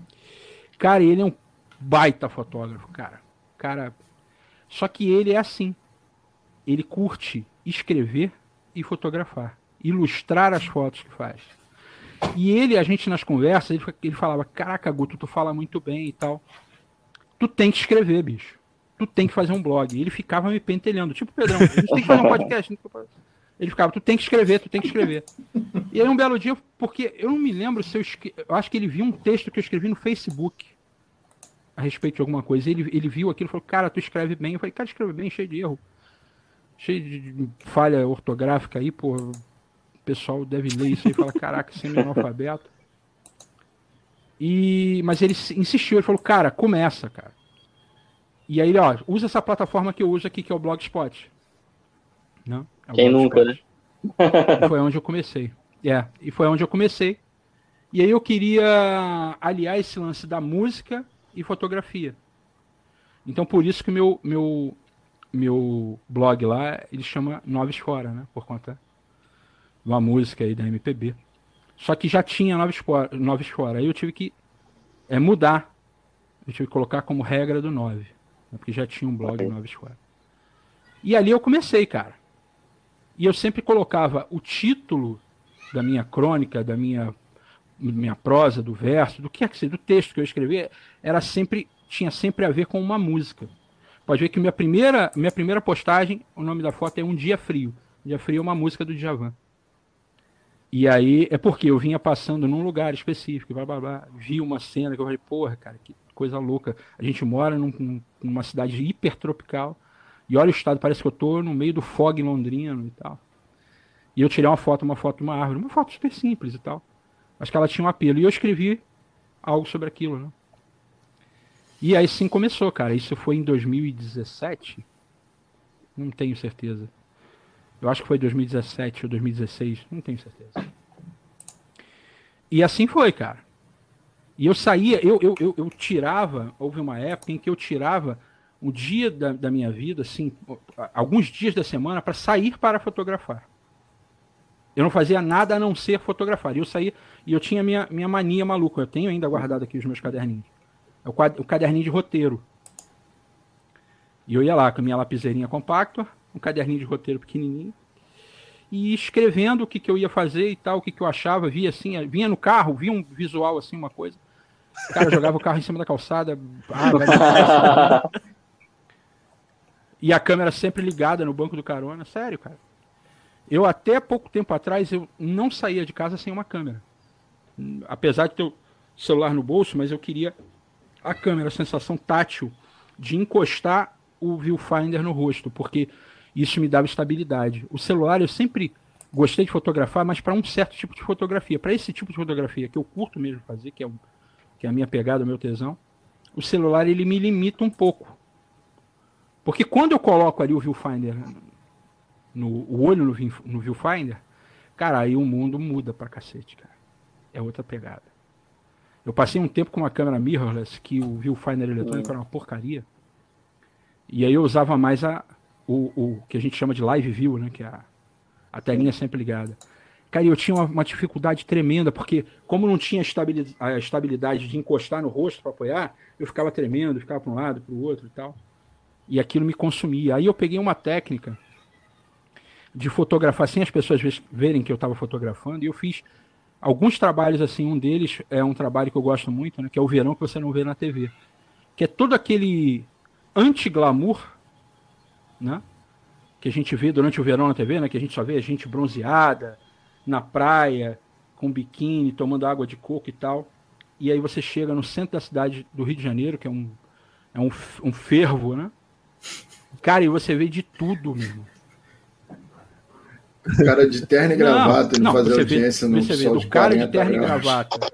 Você vê do cara de terno e gravata com um, um, um copinho de caldo de cana na mão e a gravata para trás para não sujar, para não.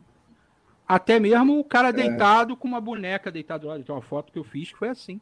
Só que o que acontece? Eu sou adepto da fotografia de situação é, é, que o pessoal chama de candid camera, né? que é aquela, aquela fotografia que a pessoa não sabe que está sendo fotografada. E é essa que eu curto. É essa que eu curto. O pessoal fala que ah, isso não é fotografia, isso não é retrato, tem uma série de dogmas e pudores, o cacete. Que eu acho uma babaquice tremenda. Mas, em compensação, é o que, é o que me move, porque você nunca vai conseguir é, uma reação espontânea, principalmente numa situação. Quando é um, uma pose, a pessoa está posando, você consegue uma reação espontânea para aquela pose em si. Mas quando você compõe com a cidade ao redor, é uma situação, a cena, a cena inteira. Você não quer interferir na, na dinâmica, né? Cidade, né? Você só quer registrar. Não, porque o cara, tá, o cara não está interagindo com você. Exato, tá exato. Com a cidade, com a cena. E a partir do momento que você fala para ele, ó, eu vou te fotografar, ele interage exato, com você. Você está ali apenas como observador. Acabou a naturalidade. Exatamente. E aí esse meu amigo aí, o Alberto Lobo, a gente está até afastado, a gente se desentendeu. Já pedi desculpas a ele, que foi da minha parte, como sempre, né, Pedrão? É, e aí o que acontece? Mas a nossa relação esfriou até por conta da, da, da, pandemia. Relação de amizade, tá, gente? Nada contra. Mas relação de amizade. E aí o que acontece? Mas ele criou essa história da fotografia, ele chamou de Sniper Shoot. Tem até um grupo no Facebook, do qual a gente é administrador. Sniper Shoot é, é fotografia Sniper Shoot. Aí eu criei uma técnica, já que a câmera não tinha viewfinder, que eu amarrava a, o, o, o, o aquele cordão né, da câmera, aquele, aquela alça da câmera assim no pulso, e ela ficava presa e eu já sabia como enquadrar sem olhar para tela. Só botando a câmera para baixo, por Deus, com a câmera sempre em posição retrato. E eu já parava do lado da pessoa e pum. E você pode ver, cara, que é sério. Pô, fiz muita foto assim. E a pessoa não sabe. E você pega cada reação, cara, cada coisa. Que é, são coisas que não vão voltar. Aquilo é uma foto única. Um cara que faz muito isso, que é uma referência, só que ele faz de uma outra forma, né? Porque ele é um fotojornalista profissional, um cara que é um cara que eu admiro demais, é o Custódio Coimbra. Se vocês não conhecem o trabalho do Custódio Coimbra, porra, vá conhecer que esse cara ele é monstro. Ele tem muitas fotos icônicas.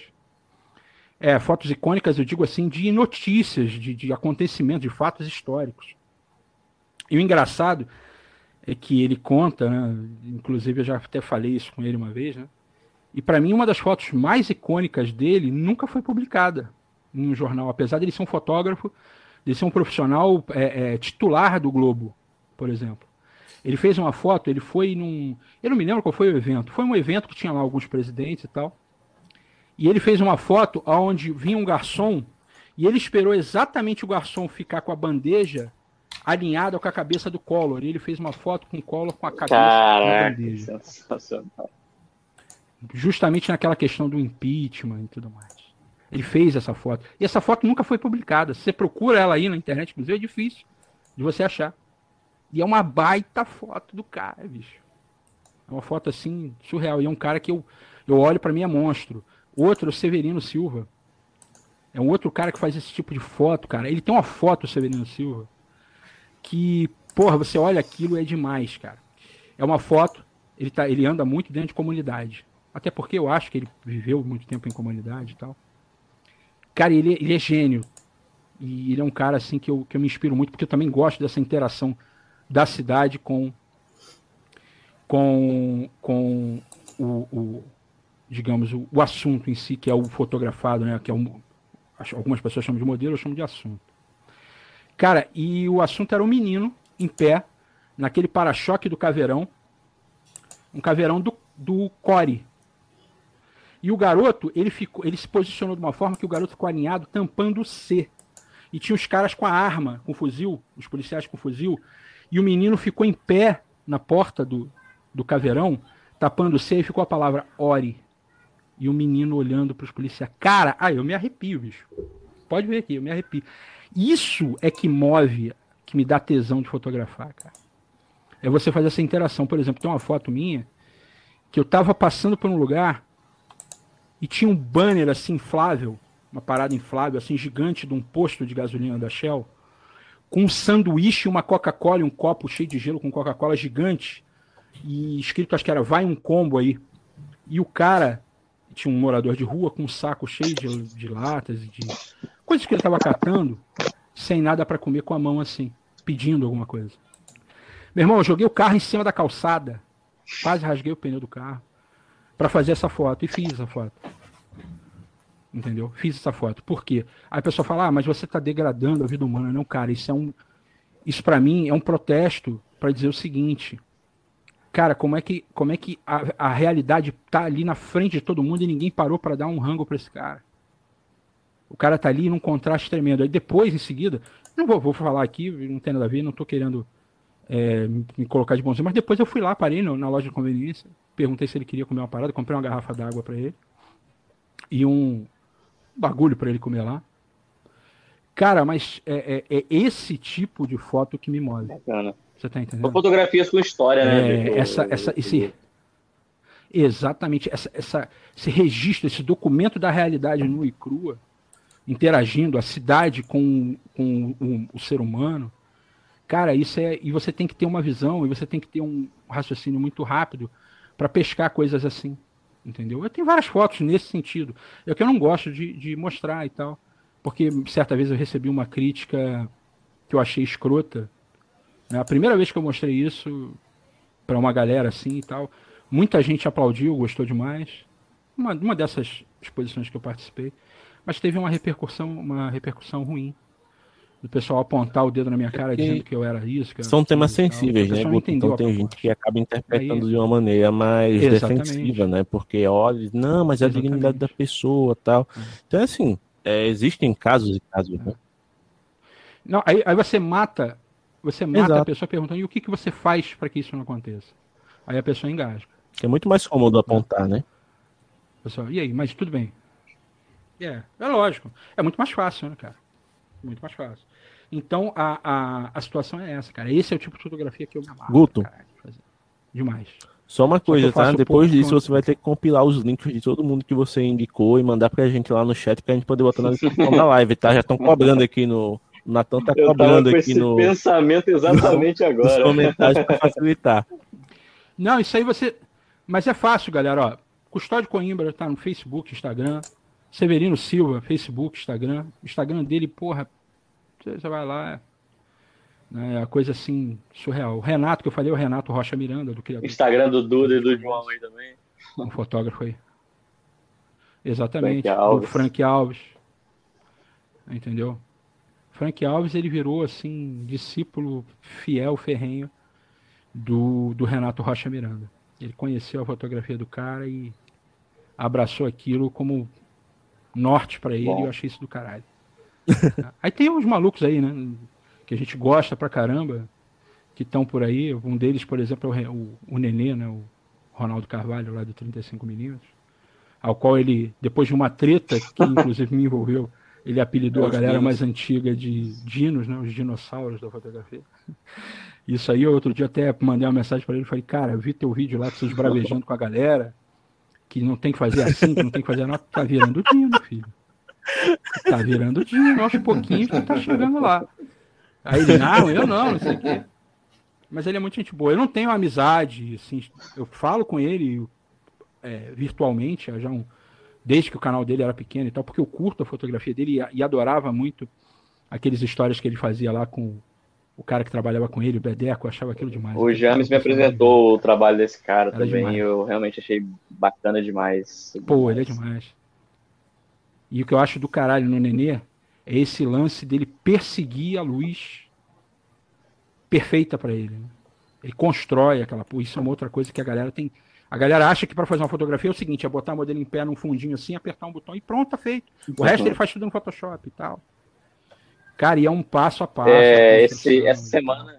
Independente de você Essa tá semana, com a câmera, inclusive, eu indiquei até na, na newsletter do, do, do Mobgrafando um perfil chamado. O perfil do Henrique César, não sei se vocês conhecem, chamado Luz Falada que ah, eu, eu já ouvi falar. Não cara, conheço, vale muito assim, a pena vocês conferirem, porque é, é, um cara que, assim, ele fotografa muito com luz natural, né? Ele costuma usar muito luz natural e muito bem, diga-se de passagem.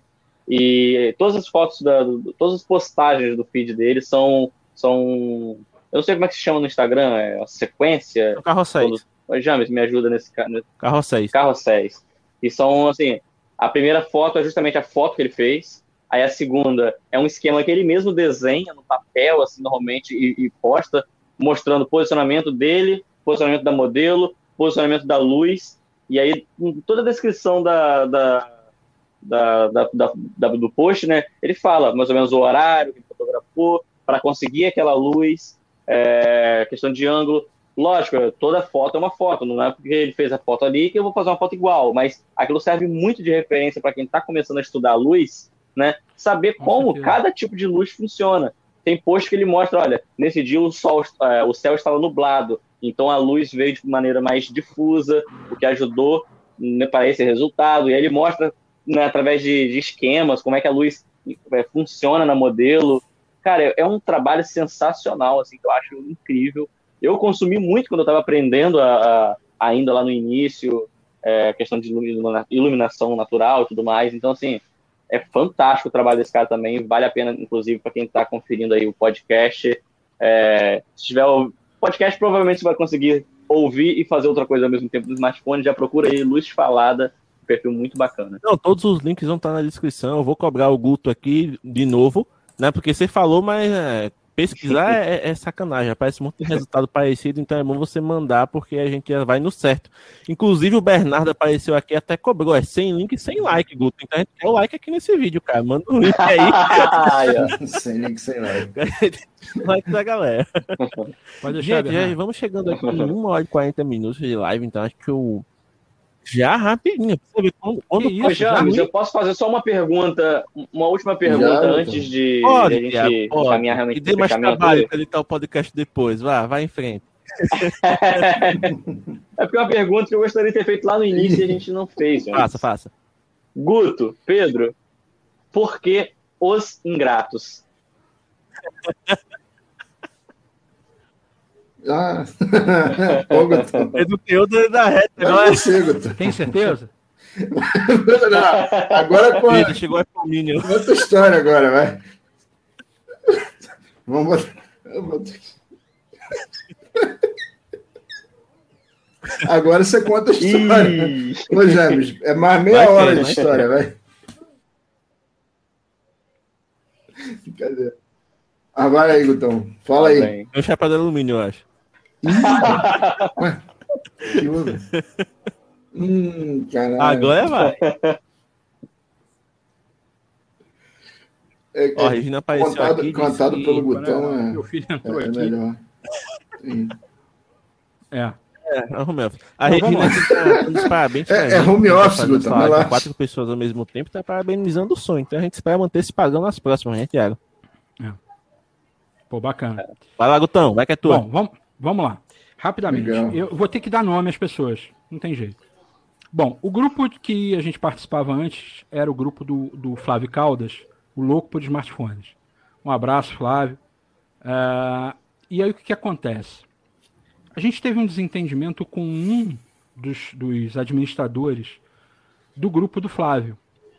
E tudo por questões políticas, né? Embates políticos, mas isso não vem ao caso agora. Não, não foi a política. Só para a gente só. O, o problema não foi a política em si, né? Exatamente. O problema foi a postura Você imagina do que cara tem um grupo de administradores de uma comunidade num grupo que não era para isso. Ao qual o sujeito Fique entra claro. e passa quase que 24 horas por dia falando sobre política. E aí, se você vai responder o cara com política, aí você é o, é o cri-cri da parada. Né? E aí a gente reclamou com o Flávio na época é, o Flávio tem lá as convicções dele, ele está mais do que certo, o espaço é dele, não tem problema. E a partir do momento que o espaço é da pessoa, e que a gente vê que a gente está destoando lá, que a gente não está seguindo de acordo, a gente também não quer atrapalhar o cara. Não vai atrapalhar. Cada um seguiu o seu rumo. E a gente criou um grupo paralelo, mas não para criar conteúdo, para concorrer com ele. Até porque ele tem lá o canal dele consolidado ele já tem aquela temática dele, aquela pegada dele que a galera gosta, a galera que segue ele gosta e tal. E a gente gosta dele também, nada demais. Não tem nada contra o cara. A gente só divergiu num determinado ponto. Só que a gente percebeu que houve um distanciamento assim que a gente não esperava, porque a gente queria que houvesse, continuasse uma certa interação. E acho que a gente foi mal compreendido. E aí nessa, ou talvez a gente tenha compreendido mal ele também, né? O, o, problema pode ter partido da gente, a gente não sabe. Então a gente não pode ser leviano de dizer, ah, foi, foi fulano o causador ou, ou fomos nós, a gente não sabe. Mas de qualquer forma, a gente percebeu que a gente passou a ser persona não grata. Ou seja, a gente passou a, a ser ingrato. E aí, na hora que a gente começou a falar de smartphone, num podcast sobre tecnologia, smartphone e afins, o Pedro falou, mas que nome seria? Porque começou com a história de quererem que eu fizesse vídeo para o meu canal. E aí começaram. O próprio João foi quem inventou essa história de Papai Noel Tech. Porque eu tinha sempre barbudo, cabelo gordo. E aí, ah, Papai Noel Tech. Aí eu falei, cara, eu vou, vou aproveitar. Eu peguei o slogan, né? Por conta do personagem, eu já imaginei o slogan. Que é o, o mal velhinho que anda sempre com o saco cheio de tecnologia. E, aí, e aí eu peguei e falei, não, esse personagem eu vou pegar para mim. para meter o malho nas coisas. É um, Muito é um, bom. É, um, é um paralelo, um lado B. Muito bom. Um lado B do Doutor Reclama. E, e aí eu falei, não, o podcast, como serão várias pessoas, eu não vou falar sozinho. e a gente meio que saiu como ingrato nessa com persona não grata. Você vai ser os ingratos. Eu virei pro Pedro e falei, qual é o nome do podcast? Falei, Os Ingratos. Eu Pedro, cara, como é que tu pensou nisso, cara? como é que tu imaginou esse cacete tal? Muito bom. Muito bom. Não, mas de cara eu aprovei. Né? Dá liberdade criativa de falar o que a gente quiser, é. sem fio. Entendeu? Porque se a pessoa reclamar, ah, cara, a gente é ingrato mesmo, mais um, menos um, na lista que se dane. Você tá entendendo? E aí surgiu na minha cabeça o nome, Os Ingratos. Ficou nisso aí, né? E, e porque, e é cara. É muita personalidade, assim, ficou é, muito bacana. Porque, só para complementar, eu, eu, era para ter dito isso lá no início, quando você perguntou quem era o Guto, mas como eu travei, que estava iniciando e tal, e tal, eu travei mesmo, congelei. Eu ia até falar do Belchior, né, que eu era apenas um rapaz latino-americano sem dinheiro no banco. Clichêzinho básico, só para o pessoal achar que era piada da Praça Nossa. Mas eu ia dizer o seguinte, que uma das coisas que eu faço de melhor é pensar. Eu vivo 24 horas do dia pensando. Né? É, então a minha mente não para. Apesar de eu ser monotarefa na ação física, eu só consigo fazer uma coisa de cada vez, eu não sou aquele cara que mexe aqui, mexe acolá. Para pensar, eu penso em milhões de coisas ao mesmo tempo. É um cérebro multicore, multitarefa. Então eu estou sempre pensando, eu estou aqui conversando com vocês e pensando já numa série de outras coisas. E aí é isso que acontece, cara. A mente é fértil demais, a merda vem. e eu falo. Exatamente, é o que eu falo só, Pedrão, só fala, o casamento. Fala, o, problema é só ganhar dinheiro, né, Guto? Foi excelente, por quê? Porque eu sei fazer qualquer coisa, hum. eu tenho imaginação fértil, eu consigo desenvolver qualquer bagulho. Eu só não sei ganhar dinheiro. Ele é filtro. Eu só não sei ganhar dinheiro. Aí deixa isso pro Pedro fazer. Pedro que faz essa parte aí. Mas brincadeira, a gente não faz isso para ganhar dinheiro, galera. Só para deixar claro. A gente faz isso por hobby e se em algum momento. Não. A ideia. É, e, e, o pod, e o podcast, né, Gutão? É, a ideia do podcast Exatamente. é ser um, assim, entre aspas, é ser um conversa de bar, maiota no, mesmo, bom né, sentido da palavra, não no mau sentido. Sem... É. Exatamente. Isso. Tanto é que sem, hoje, sem, hoje, né, especialmente, eu tô uma cerveja De vez em quando tem até que normalmente eu não trago. É. Ah, por isso que eu não bebo mais. Mas assim. Tem um dedinho é, só. A,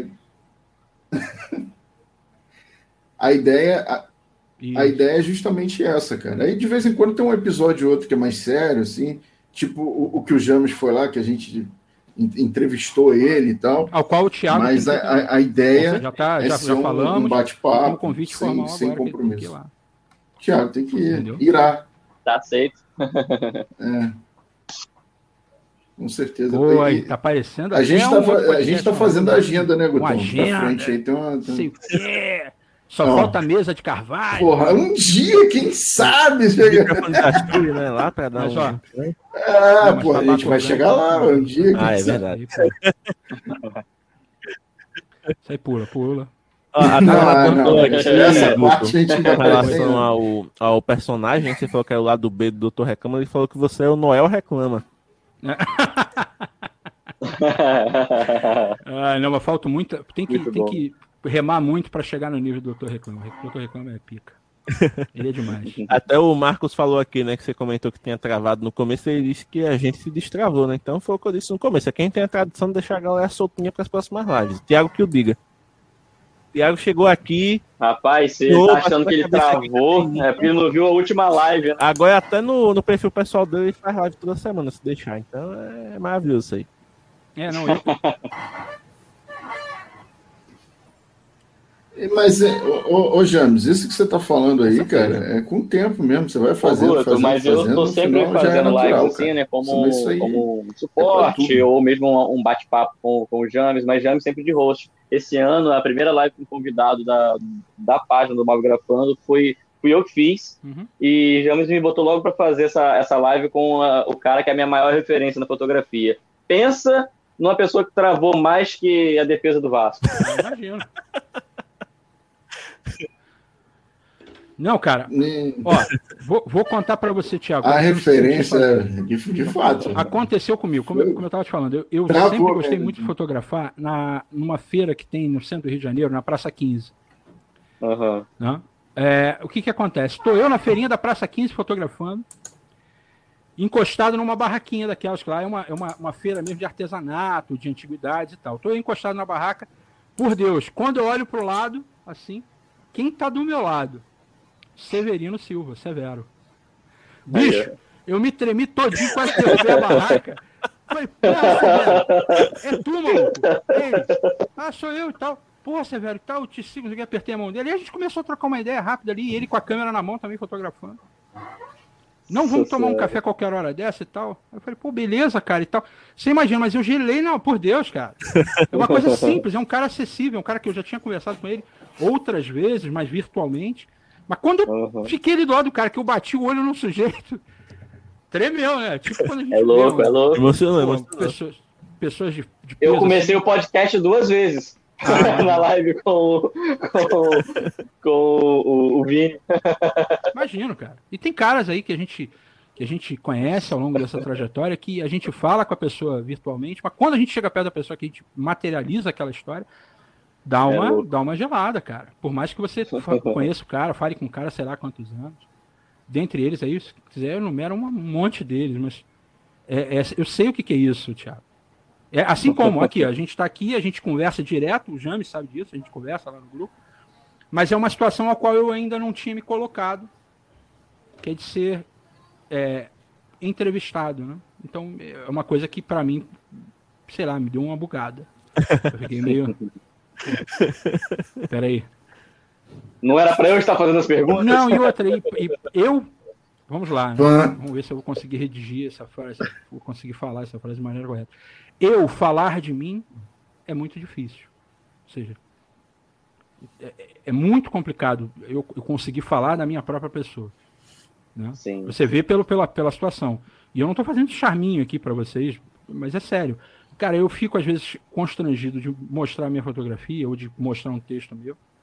Parei de escrever, não sei porquê, mas ainda me vem algumas coisas. Adoro aquelas, como você falou lá no lance das, das, das crônicas, das fábulas, adoro fazer aquilo, porque a mente voa longe. Entendeu? Não sei se o Thiago já leu. Eu vou mandar do Tom do Thiago, mas eu vou pra, E aquilo aconteceu. O, o Thiago, quando você lê, tenha em mente o seguinte: leia já sabendo que aquilo aconteceu.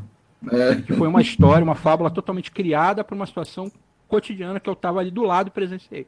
Acabei de mandar para ele aqui. Vou ver aqui. Ô, ô Gutão, só, só um parêntese aqui. Você começou no dia 30 de abril de 2017. Eu não lembrava se tinha sido 2016, 2017, mas acho que eu comecei a escrever no Facebook um pouco antes. Que foi quando eu conheci o, o, o Beto, o Alberto Lobo. Mas eu não tinha o blog.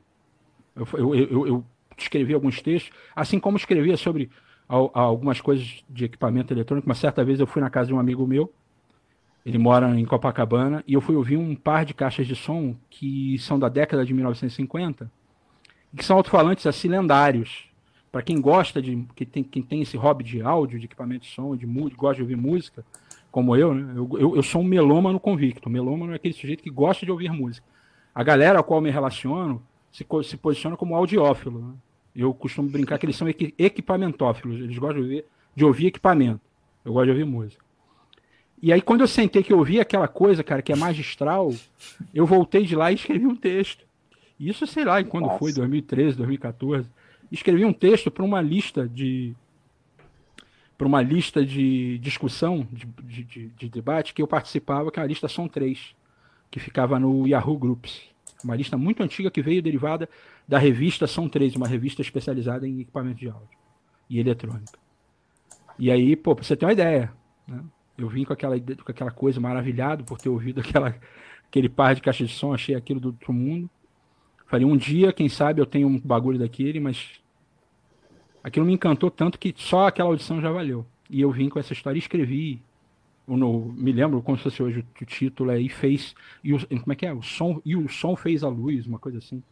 Ou da luz se fez o som, uma coisa assim. Foi uma coisa é, fantástica, muito maneira. Eu acho muito bacana essas, essas interações entre, é. entre as áreas artísticas diferentes, né? como, por exemplo, música, fotografia, é, a, escrita, a própria escrita, né? Da, eu acho isso fantástico, até porque eu vim da pintura, né? Hoje estou da fotografia, mas recentemente em, em, alguns ensaios meus eu uni os dois e eu também já passei por teatro, enfim, eu tive uma, um passeio por várias áreas artísticas, então eu acho fantástico quando se consegue fazer essa, conver essa conversa, né? Entre áreas diferentes para um mesmo propósito. Acho incrível isso. É, e como eu deixei claro, não sei se eu cheguei a falar aqui já isso, mas eu deixo claro sempre que para mim fotografia é arte, queira uma pessoa ou não. É arte, é forma de expressão, é documento. Isso é verdade. Tem valor, tem peso, tem valor histórico. Se a pessoa não enxerga esse valor ou essa essa essa influência, né? essa, esse poder que a fotografia tem, aí, cara, só me resta lamentar. Para mim, para mim é arte, é uma, uma forma de você se expressar que não é fácil. Não pensem vocês que não é fácil, porque você tem que ter muito sentimento embarcado na história. Porque senão você não consegue compor a história. Né? Fica difícil. Aí a pessoa me ouve, me ouve falando isso, pensa, pô, esse cara tá viajando, é maluco. Né? Mas, tá. pô, cara, não, saiba que não é, porque é, lá atrás, os grandes mestres da pintura começaram assim. A pintura ela ganhou é, ela ganhou uma proporção em termos de resolução, de qualidade, quando ela se aproximou da fotografia, quando surgiu nas primeiras câmeras escuras, ao, aos, ao qual os pintores, os grandes mestres, se valiam desse, desse princípio físico para poder projetar uma cena muito maior para eles poderem transpor aquela cena para um traço numa tela, entendeu? Isso é uma história fantástica. Quando você estuda um pouco disso, você entende que o, que o, o salto, por exemplo, na pintura, que é muito respeitada como arte, se deu quando colocaram uma lente dentro de uma caixa escura e o cara deixou de olhar um, um modelo na frente dele e passou a ver uma imagem projetada daquilo. Isso é. Você vê literalmente ali um. É como se você tirasse um véu da imagem e ela passasse a ter definição, textura de fato. Né? Mas a, a, galera que está chegando hoje eu acho que ela deve entender isso, ela precisa entender isso, para ela saber qual é a origem e saber como construir isso naquilo que ela quer fazer. Né? Só que aí você Sim. diz isso para essa galera que está chegando, a pessoa não entende muito bem. De repente acha que você está querendo cagar regra. Né? Ah, esse cara está querendo cagar regra, fazer assim, fazer assim. Não. É só para você ter uma base sólida, você saber onde você está pisando. E dali você construir a situação. Pô, já falei demais. Né? Não, foi ótimo. Eu, eu, vou, se deixar, eu vou viajando aí. Não, mas né, Pedro? Um, um argumento muito bom para poder encerrar, né? Porque fechou com, com chave de ouro a questão de, de toda a conversa. Creio que foi bem bacana. E tenho que agradecer muito a vocês por topar esse experimento, né? Porque não estava previsto. Então, cheguei lá no grupo, gente, achei uma ferramenta aqui, bora. Guto, que era convidado, não pestanejou, disse que podia. Então, estamos aqui com o Thiago e Pedro para abrilhantar o negócio. E tenho que agradecer mais uma vez a vocês. Não encerrem essa, essa live, não é eu vou pegar uma, uma, um outro smart, um terceiro smartphone para registrar o RTA que eu estou fazendo nessa ah, live. Porque não é todo mundo que tem, né? Duas horas disponíveis de um domingo assim para ficar conversando com outras pessoas de outra comunidade. Então, Gutão, muito obrigado, né? Apesar do podcast se chamar Os Ingratos, sou muito grato aqui pela sua presença. E deixo aqui esses últimos momentos para que tanto você quanto o Pedro possam né, encerrar a participação e convidar a galera para curtir lá o projeto, que é bem bacana também. Bom, é... o que, que eu posso dizer? Eu agradeço o espaço, cara, imensamente. É... Me sinto assim um privilegiado de poder estar contando um pouco da, daquilo que eu penso, daquilo que passa na minha cabeça. Eu acho isso legal. Porque no podcast eu quase sempre falo muito de uma outra forma. Né? E aí, viu, viu, James? É aquela brincadeira que a gente tá falando. Eu, eu falo sério também. e, e esse é, costuma ser o normal, né? Mas... Nem sempre é o Apple Minion falando, né? É o Guto. Mas o que, que acontece? Agradeço imensamente, me sinto lisonjeado de ter participado, de ter sido convidado. Espero que as pessoas continuem fotografando, porque a fotografia não pode morrer em momento algum. Nem pode ser uma fotografia pura e simplesmente casual. Eu acho que cada vez que, cada vez que a, a tecnologia ajudar a pessoa a aprender, a evoluir na fotografia, é, vai ser sempre melhor né, para todo mundo. E, cara, e volto a convidar a galera, não só a, a conhecer o, o, podcast, mas conhecer também o trabalho de todo mundo, toda a galera aí, Mobigrafando, do Arte Registrada, entendeu? Que, pô, eu, eu conheci há um tempo atrás, se não me engano, acho que foi em 2018. Foi justamente nessa época que eu comecei nesse lance do, lá da outro, do outro grupo, foi onde eu conheci a, a, o trabalho aí da, do Mobigrafando. E desde então eu venho acompanhando. Então eu sempre sugiro, porque é um trabalho muito legal. É, sempre que você fizer uma foto com o smartphone, marque a tag lá, a hashtag do Mobgrafando, diga o celular que você fez. Se quiser contar um, uma breve historiazinha da fotografia, conta. Que é uma coisa que eu fiz durante um bom tempo. Ainda faço quando é, quando é possível. Para prestigiar o trabalho. Obrigado mesmo, cara, pela, pelo espaço. E quiserem papear de novo, seja lá ou aqui, tanto faz, a gente está sempre à disposição. É nóis. E tu, Pedrão? Show de bola. Só chamar. Não, eu queria agradecer a oportunidade, o convite aí do, do James e do Thiago. Como eu falei no início, aí, hoje eu, eu aprendi muito mais, né? ouvi muito mais, já tinha falado isso. E como o Gutão falou aí, convidar a galera para conhecer lá o podcast, um pouco do nosso um pouco trabalho. da nossa zoeira. Que, pode chamar de trabalho já, Gutão? Já, né? Trabalho.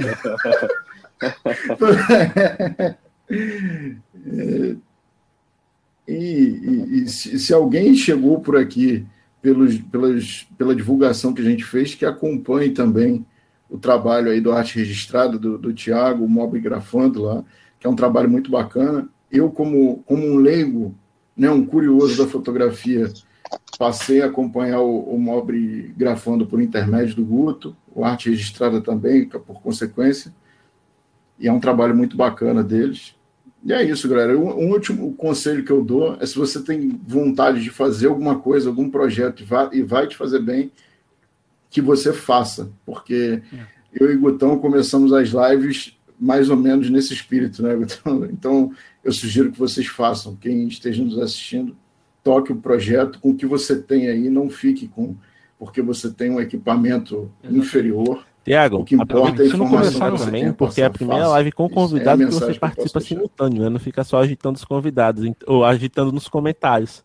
Então deixa aí também espaço para você encerrar e vamos junto. Guto, foi mal para te cortar, mas se quiser falar, não pode falar. Não, não, não. É justamente para dizer isso. Façam, não, não fique esperando. Ah, então.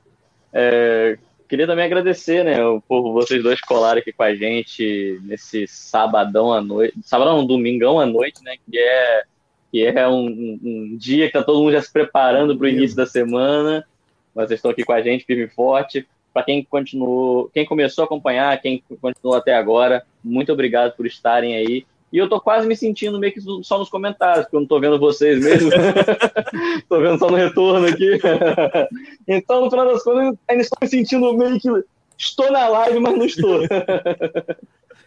mas eu vou ajustar isso para a próxima live. Vou fazer, vou, vou fazer a, a, dica que o James, inclusive, lançou em um vídeo e eu não executei, né? Mas a gente vai, vai aprimorar aqui. O Marcos disse que o, Mar... o, show de bola, o Marcos Valentim, que até tá na live, ele tinha dito que eu devia te dar uma, umas porradas, porque você não viu o vídeo, né? É, é do canal e não viu o vídeo. Eu vi o vídeo, eu vi o vídeo. Eu, só...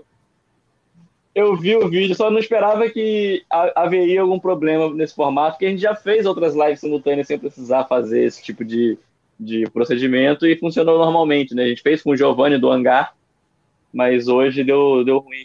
Não, mas é tranquilo. As primeiras vezes sempre são mais complicadas, depois é que vai melhorando o negócio.